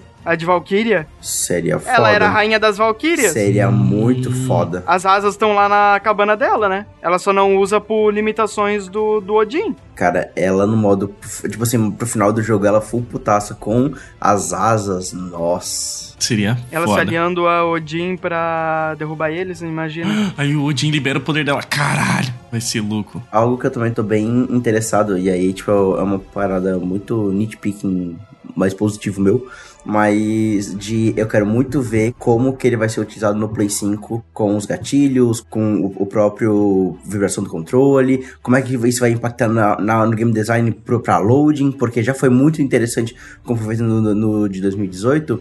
E, por exemplo, o Horizon, o Forbidden West, que também saiu pra, pra Play 4, no Play 5 ele é muito gostoso de jogar, porque ele usa tudo do, do console. E eu estou muito interessado em ver como o War vai rodar no Play 5 e vai ser incrível. E, cara, uma coisa também que me incita a minha curiosidade é que a gente teve pouco material promocional do jogo até então. Tipo, de trailer mesmo, foi um trailer. Foi um trailer só só. um trailer e um trailer comercial que é onde aparece o Lobão lá. E o jogo lança daqui a dois meses, então eu tô achando isso curioso, porque normalmente a gente, quando chega perto assim, de um lançamento assim grande, a gente é bombardeado de trailer. Às vezes o trailer mostra muito mais do que deveria. é, e eu acho que no Ragnarok tá sendo Eu bem. acabei de abrir aqui uma matéria aqui da Game Vício, falando é, que é uma, um- uma entrevistazinha que pegaram com o Rafael Grassetti, que ele tá no, ainda como diretor de arte do jogo, né? Falando que o design mais complicado de fazer foi o do Odin. Meu Deus. Então o Odin tá no jogo. Não, não, que Odin ia estar no jogo com certeza, né? Então, Porra. eu já tava esperando isso também, O mas hype é real. é bom ter a confirmação, né? Aham, eu tô, cara, e eu tô muito empolgado assim pra ver mais coisas sobre o jogo, mas eu, eu tô muito feliz que eles não estão, tipo, fazendo aquele mega material pro- promocional com um monte de trailer que entrega tudo. Mano, assim. eu já enlouqueci só com a imagem do, do box de colecionador, cara. Nossa. Nossa, muito foda. Só aquilo ali pra mim já foi fantástico.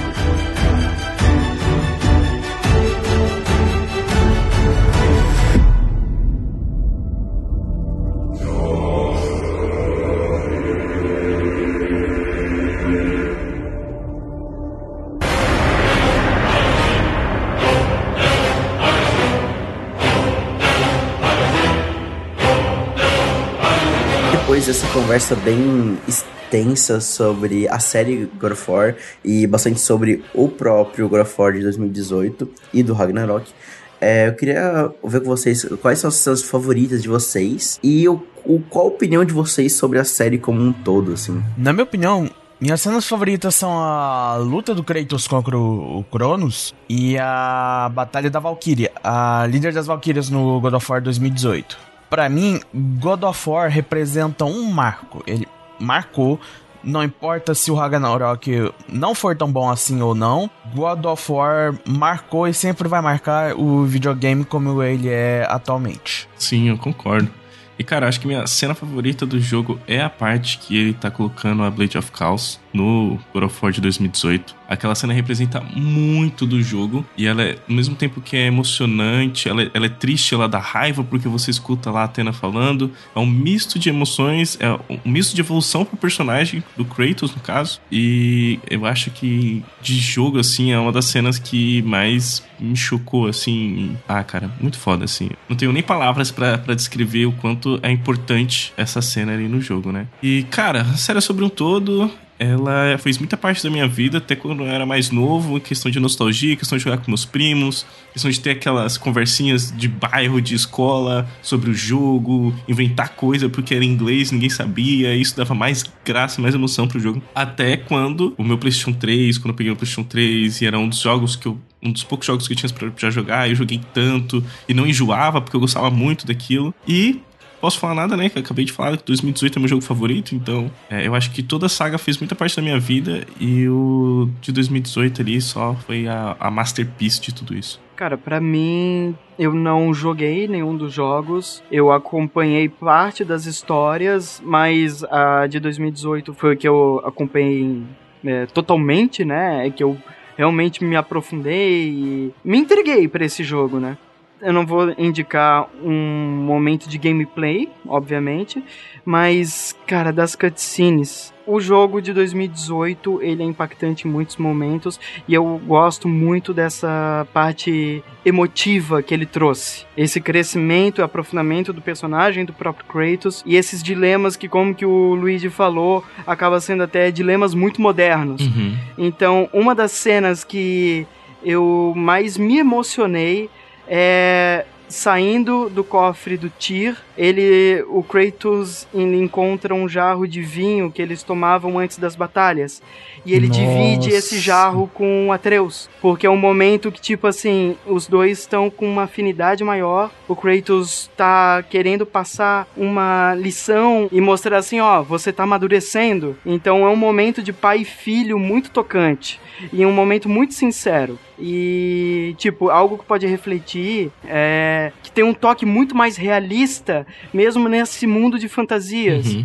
Então, cara, essa pra mim é uma das cenas que, que mais me impactou. No meu caso, eu vou voltar um pouquinho pra, pra época grega, porque, cara, o começo de God of War 3 é surreal Uhum. e eu vou explicar por que que pra mim é a principal cena, porque eu cheguei até um contato, zerei o Ghost of, o Ghost of Sparta, o Chains of Olympus no PSP, nas malandragens tudo, mas nunca foi algo que tinha me interessado. Aí quando começou o hype do 2018 e tal, tal, eu fiquei, pô, vou testar. E aí eu peguei os três de uma vez e joguei. E cara, você terminar o God of War 2 e logo depois engatar o God of War 3 é muito satisfatório. Porque você já começa no quebra-pau, você já fica, meu Deus do céu, e já vai direto pro quebra-pau. Por isso, meu momento favorito do jogo é o começo do God of War 3, que é aquele frenesi louco de ação e não para daquele jeito. E minha relação com o of War é isso, é algo que, tipo, eu nunca tive tanto contato, assim, busquei tanto contato na, na época da adolescência, infância, mas agora, é, já adulto, eu voltei a, a ter contato e cada vez mais eu vou descobrindo quanto esse jogo é profundo, quanto esse jogo é realmente especial dentro da Sony, num ponto que eu acho que ele é subutilizado dentro da Sony, talvez, eu ousaria dizer, porque eu acho que é o principal título que a Sony tem em mãos, a principal franquia que a Sony tem em mãos. Mais do que The Last of Us, viu, Naughty Dog? Mas sei lá, parece que God of War participou de um boom ali pra introduzir os videogames e a Sony pra uma nova geração também, também, né? O, o Porque, God of pô- War, ele, ele foi importante pra Sony porque a Sony tava num momento que ela tava precisando de ter títulos, né? Aham. Porque quando ela, sa- ela foi pro PS3 e deu toda aquela bagunça do, do processador do PS3 e que não rodava nada, que era complicado, e ela começou a ver as, as franquias japonesas que sempre estavam com a Sony começar a lançar jogo pro Xbox, vi de Final Fantasy, que foi a Uhum. principal facada que a Sony tomou. Com certeza. É, a Sony ela começou a ter essa necessidade, putz, a gente tem que ter franquias originais, né? A gente tem que ser a casa das ideias que nem a Nintendo. Aí foi quando você teve Little Big Planet, Infamous, e a Sony começou a olhar um pouquinho, com um pouquinho mais de carinho pro God of War, né? Exatamente. É, ali foi bem nessa pegada de que a Sony começou a ver em que, pô, o forte dela é os exclusivos. E é até hoje. E começou a desenvolver novas franquias, novas IPs pra poder, tipo, nutrir esse público que ela, que ela mesma criou, né? Que é a galera que gosta dos, dos exclusivos, das histórias tristes de... É, dos é, Blockbuster. É, é, os blockbusters, história triste com câmera no ombro atrás. E simulador de pai triste. Eu, eu, eu, não, eu disso. entendi se isso foi só um comentário ou uma alfinetada também. Não, não, Não, foi, mas foi- Horizon não é câmera atrás do ombro, pô. Mas é triste, é, não, então. tanto, mas, mas também não é tão triste. Infamous também não. Difícil também não. Mas o The Last of Us, o... Uncharted também. O Sekiro. Sucrilhos. Sekiro? Sekiro? Ah, Sucrilhos é a câmera em cima do ombro, pô. É, de fato. E, é e não, é, não é um negócio animado, assim, é um negócio meio, meio pesado, Ó, triste né? mas não é feliz é também. É, também não é feliz, Não, é é verdade. porque todo mundo sabe que o jogo mais triste da Sony é o Little Big Planet, né? Por quê? Eu tô com medo de entender o porquê. Aí, hashtag descubra, velho. o Leite só jogou no ar. Só joguei no ar. Vai jogar Little Big Planet. Conheça os exclusivos da Sony, porque são jogos muito bons. Cara, de cenas favoritas minhas, eu vou repetir algumas que vocês já falaram, porque é, são muito sensacionais, assim. Não tem criatividade? Pô, Ah, a cena do Kratos colocando as correntes no God of War 2018, eu acho sensacional por tudo que a gente já conversou no cast. O começo do God of War 2018, a primeira boss fight contra o Baldur, ao- no momento em que eu comecei a jogar aquilo, no dia do lançamento, eu percebi, cara, esse vai ser um dos melhores jogos que eu, que eu já joguei na minha vida. E realmente é até hoje, ele tá no meu top 10. Mas, olhando em retrospecto, a luta do começo do God of War 2, eu acho ela muito impactante, muito importante, inclusive, porque o Play 3 já existia e ali mostrou que o Play 2 ainda tinha carvão pra queimar ali, como que é o ditado? Lenha, lenha pra queimar? Lenha pra queimar. Lenha pra, lenha pra é, queimar. carvão também queima, né? É, carvão também queima. E o final da, do God of War 3, porque ali já é um,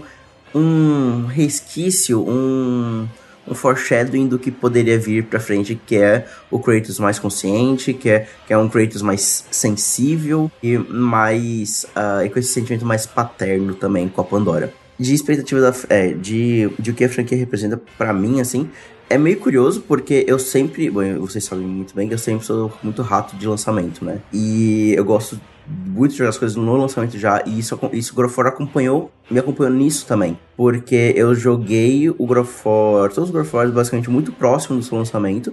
Os de Play 2 foi um pouquinho depois, por causa de acesso ao console em si. Mas eu sempre joguei muito próximo.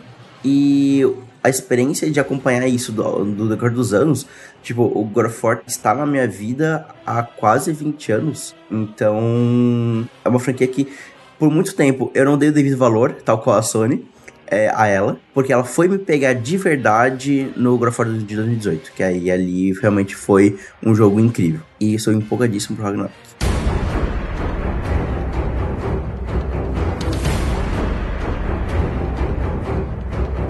Agradeço a todo mundo que escutou até agora pra esse cast lindo, maravilhoso. E vem com a gente hypar o, o Ragnarok, que tá quase aí, cara. Eu não vejo. Nossa, agora eu tô com muita vontade de parar essa gravação e, tipo, e, e rejogar o de 2018, porque eu só joguei ele na época do, do lançamento. Eu, eu E- provavelmente vou reassistir. o hype é real. Pô, tem pra PC, mano. Não roda no seu PC, não, Johnny. Não, até roda, só as finanças que vai, vai, Não, vai aguentar um aí, pouquinho. aí, aí eu vou te mandar os links aí, velho. Passa aí um link aí Que onde que eu é, possa vou te- comprar. Vou, vou te mandar uns links Pra comprar. É, mano, amazon.com.br, viu? Pelo link do Fliperama, porque o Johnny é um cara consciente, vai comprar com o nosso link, velho. Exatamente. É, boa. Lembrando que, caso tenha alguma promoção do God of War 2018 ou da pré-venda do God of War Ragnarok, pode ficar de olho lá nas nossas redes sociais, seja no nosso Twitter ou no nosso nosso Instagram, que é, a gente vai postar o link lá, compra lá com o nosso link de afiliado, por favor. A gente tem que pagar as contas. É isso. Obrigadão. Então, valeu, gente. Todo mundo que escutou até aqui. A- Acompanhe a gente para mais episódios uh, do, do Fliperama Nerd e do Checkpoint também. E valeu, até a próxima. Valeu! Valeu. Tchau, tchau! Falou! Abraço, gente. Até a próxima. Multiversos, multiversos, multiversos. Opa, me chamaram?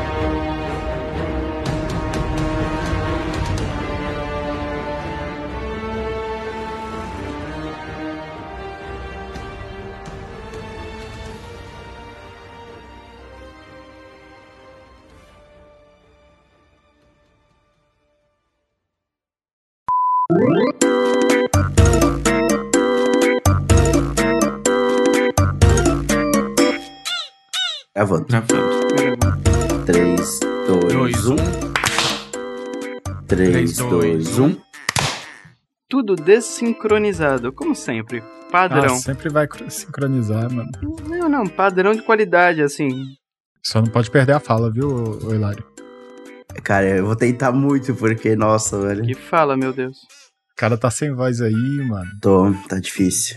É. Ont- Ontem eu gritei rapaz muito. fica na noitada aí, ó. Ontem eu gritei muito. Cara, tá, tá, tá, tá gravando essa porra, né? Tá, eu- olha, eu espero que sim, João. Ô, confio isso aí. ô, Johnny, olha aí se tá surgindo assim umas, umas Barrinha azul, medida- sim. Isso, umas ondinhas azul quando você tá Isso falando. quando você tá fala. acontecendo isso? É que, é a Isso. segunda, é que é a segunda vez que eu tô gravando com essa coisa. Eu tô com medo de perder um cast de 8 então, horas. Então, então vamos ver aqui, ó. Vou, vou streamar aqui minha tela aqui, ó. Se tiver desse jeito, é porque tá gravando. Não, não, não, não. Ele tá, ele tá. Só eu que tô com. Tá desse jeito? Tá, tá sim. Tá tudo Então certo. relaxa, mano. Quer dizer, as barrinhas estão um pouquinho diferentes, né? Não, as barrinhas dif- vai ser diferente, não, não, tá, não tá igual. Preparem suas fichas, porque está começando mais um. Começou. Alguém dubla o Hilário aí. É, o David já tá tendo pós-créditos aí. Sim. Eu só quero fazer um, um desabafo sobre essa história das cinco estrelinhas no Spotify, porque eu me sinto muito de volta fazendo vídeo no YouTube pedindo pro povo dar like, favorito, se inscrever no Uhum. canal, sabe? Assinar o sin- é, ativar o sininho. É, ativa o sininho pra não perder nenhuma notificação, apesar do, do Spotify dar notificação ou, ou não dá? Exato. Não dá, dá, dá, né? ainda. Dá, sim. Dá? Ah, então, Mas só se você segue, eu acho. Se você É, seguir, se você seguir o, o perfil, eles vão. Não o nosso perfil, né? Mas o. Nossa, eu fiquei muito confuso. Vocês entenderam, vocês Esse também é entenderam. o nosso Como- perfil. como assim? É, Como é, assim? os dois são nossos perfis. Tá. Mas se você seguir o, o perfil lá do, do produtor de conteúdo, sempre que sair alguma coisa, o Spotify notifica e coloca na tua, na tua área principal ali, sabe? entendi. E recebe uma notificação no celular também. Mas, enfim, essa, essa coisa, essa parte ficou muito longa, mas vamos seguir. Não, a gente tá chapado hoje, né? Vai dizer. Sim, fudeu, Puta que fudeu. pariu. Todo mano. mundo de ressaca, seja aquela ressaca de domingo, seja a ressaca da- das aventuras do Hilário nas noites de Blumenau. A gente tá de ressaca por, por Porra. tabela por causa do Hilário. Eu acho que é a primeira vez que eu vejo o Hilário bebendo algo que não seja café, gente. pra vocês terem noção. Tá uma loucura hoje. Tá uma loucura. E nunca deu certo, apesar de eu gostar muito de Killzone. Eita porra. Caralho! Foi aqui na rua, foi moto fazendo barulho, desculpa. Caralho. Que isso, mano? Os caras trocando tiro aí, velho. Mas essa moto tem, tem canhão no. Cortando no giro, guidão? cortando giro aqui, ó. Pá, pá, pá, pá. Tá, porra, filho. Meu Deus, tem um gato no teclado, velho. Sim, eu tô com medo dela derrubar o microfone. Ou desligar o computador de novo. vou desligar o computador Eu de vi novo. uns gatos andando aí, hein, Lari? Fica esperto. Isso foi um aviso ou foi um elogio? Obrigado, Roquete. Eu acho. Eu acho. Botou fogo numa. Foi num templo. Foi, não foi? Tem um gato atrás do, É. do Hilário ali. Obrigado. Meu segundo elogio que eu recebo nessa, nessa chamada.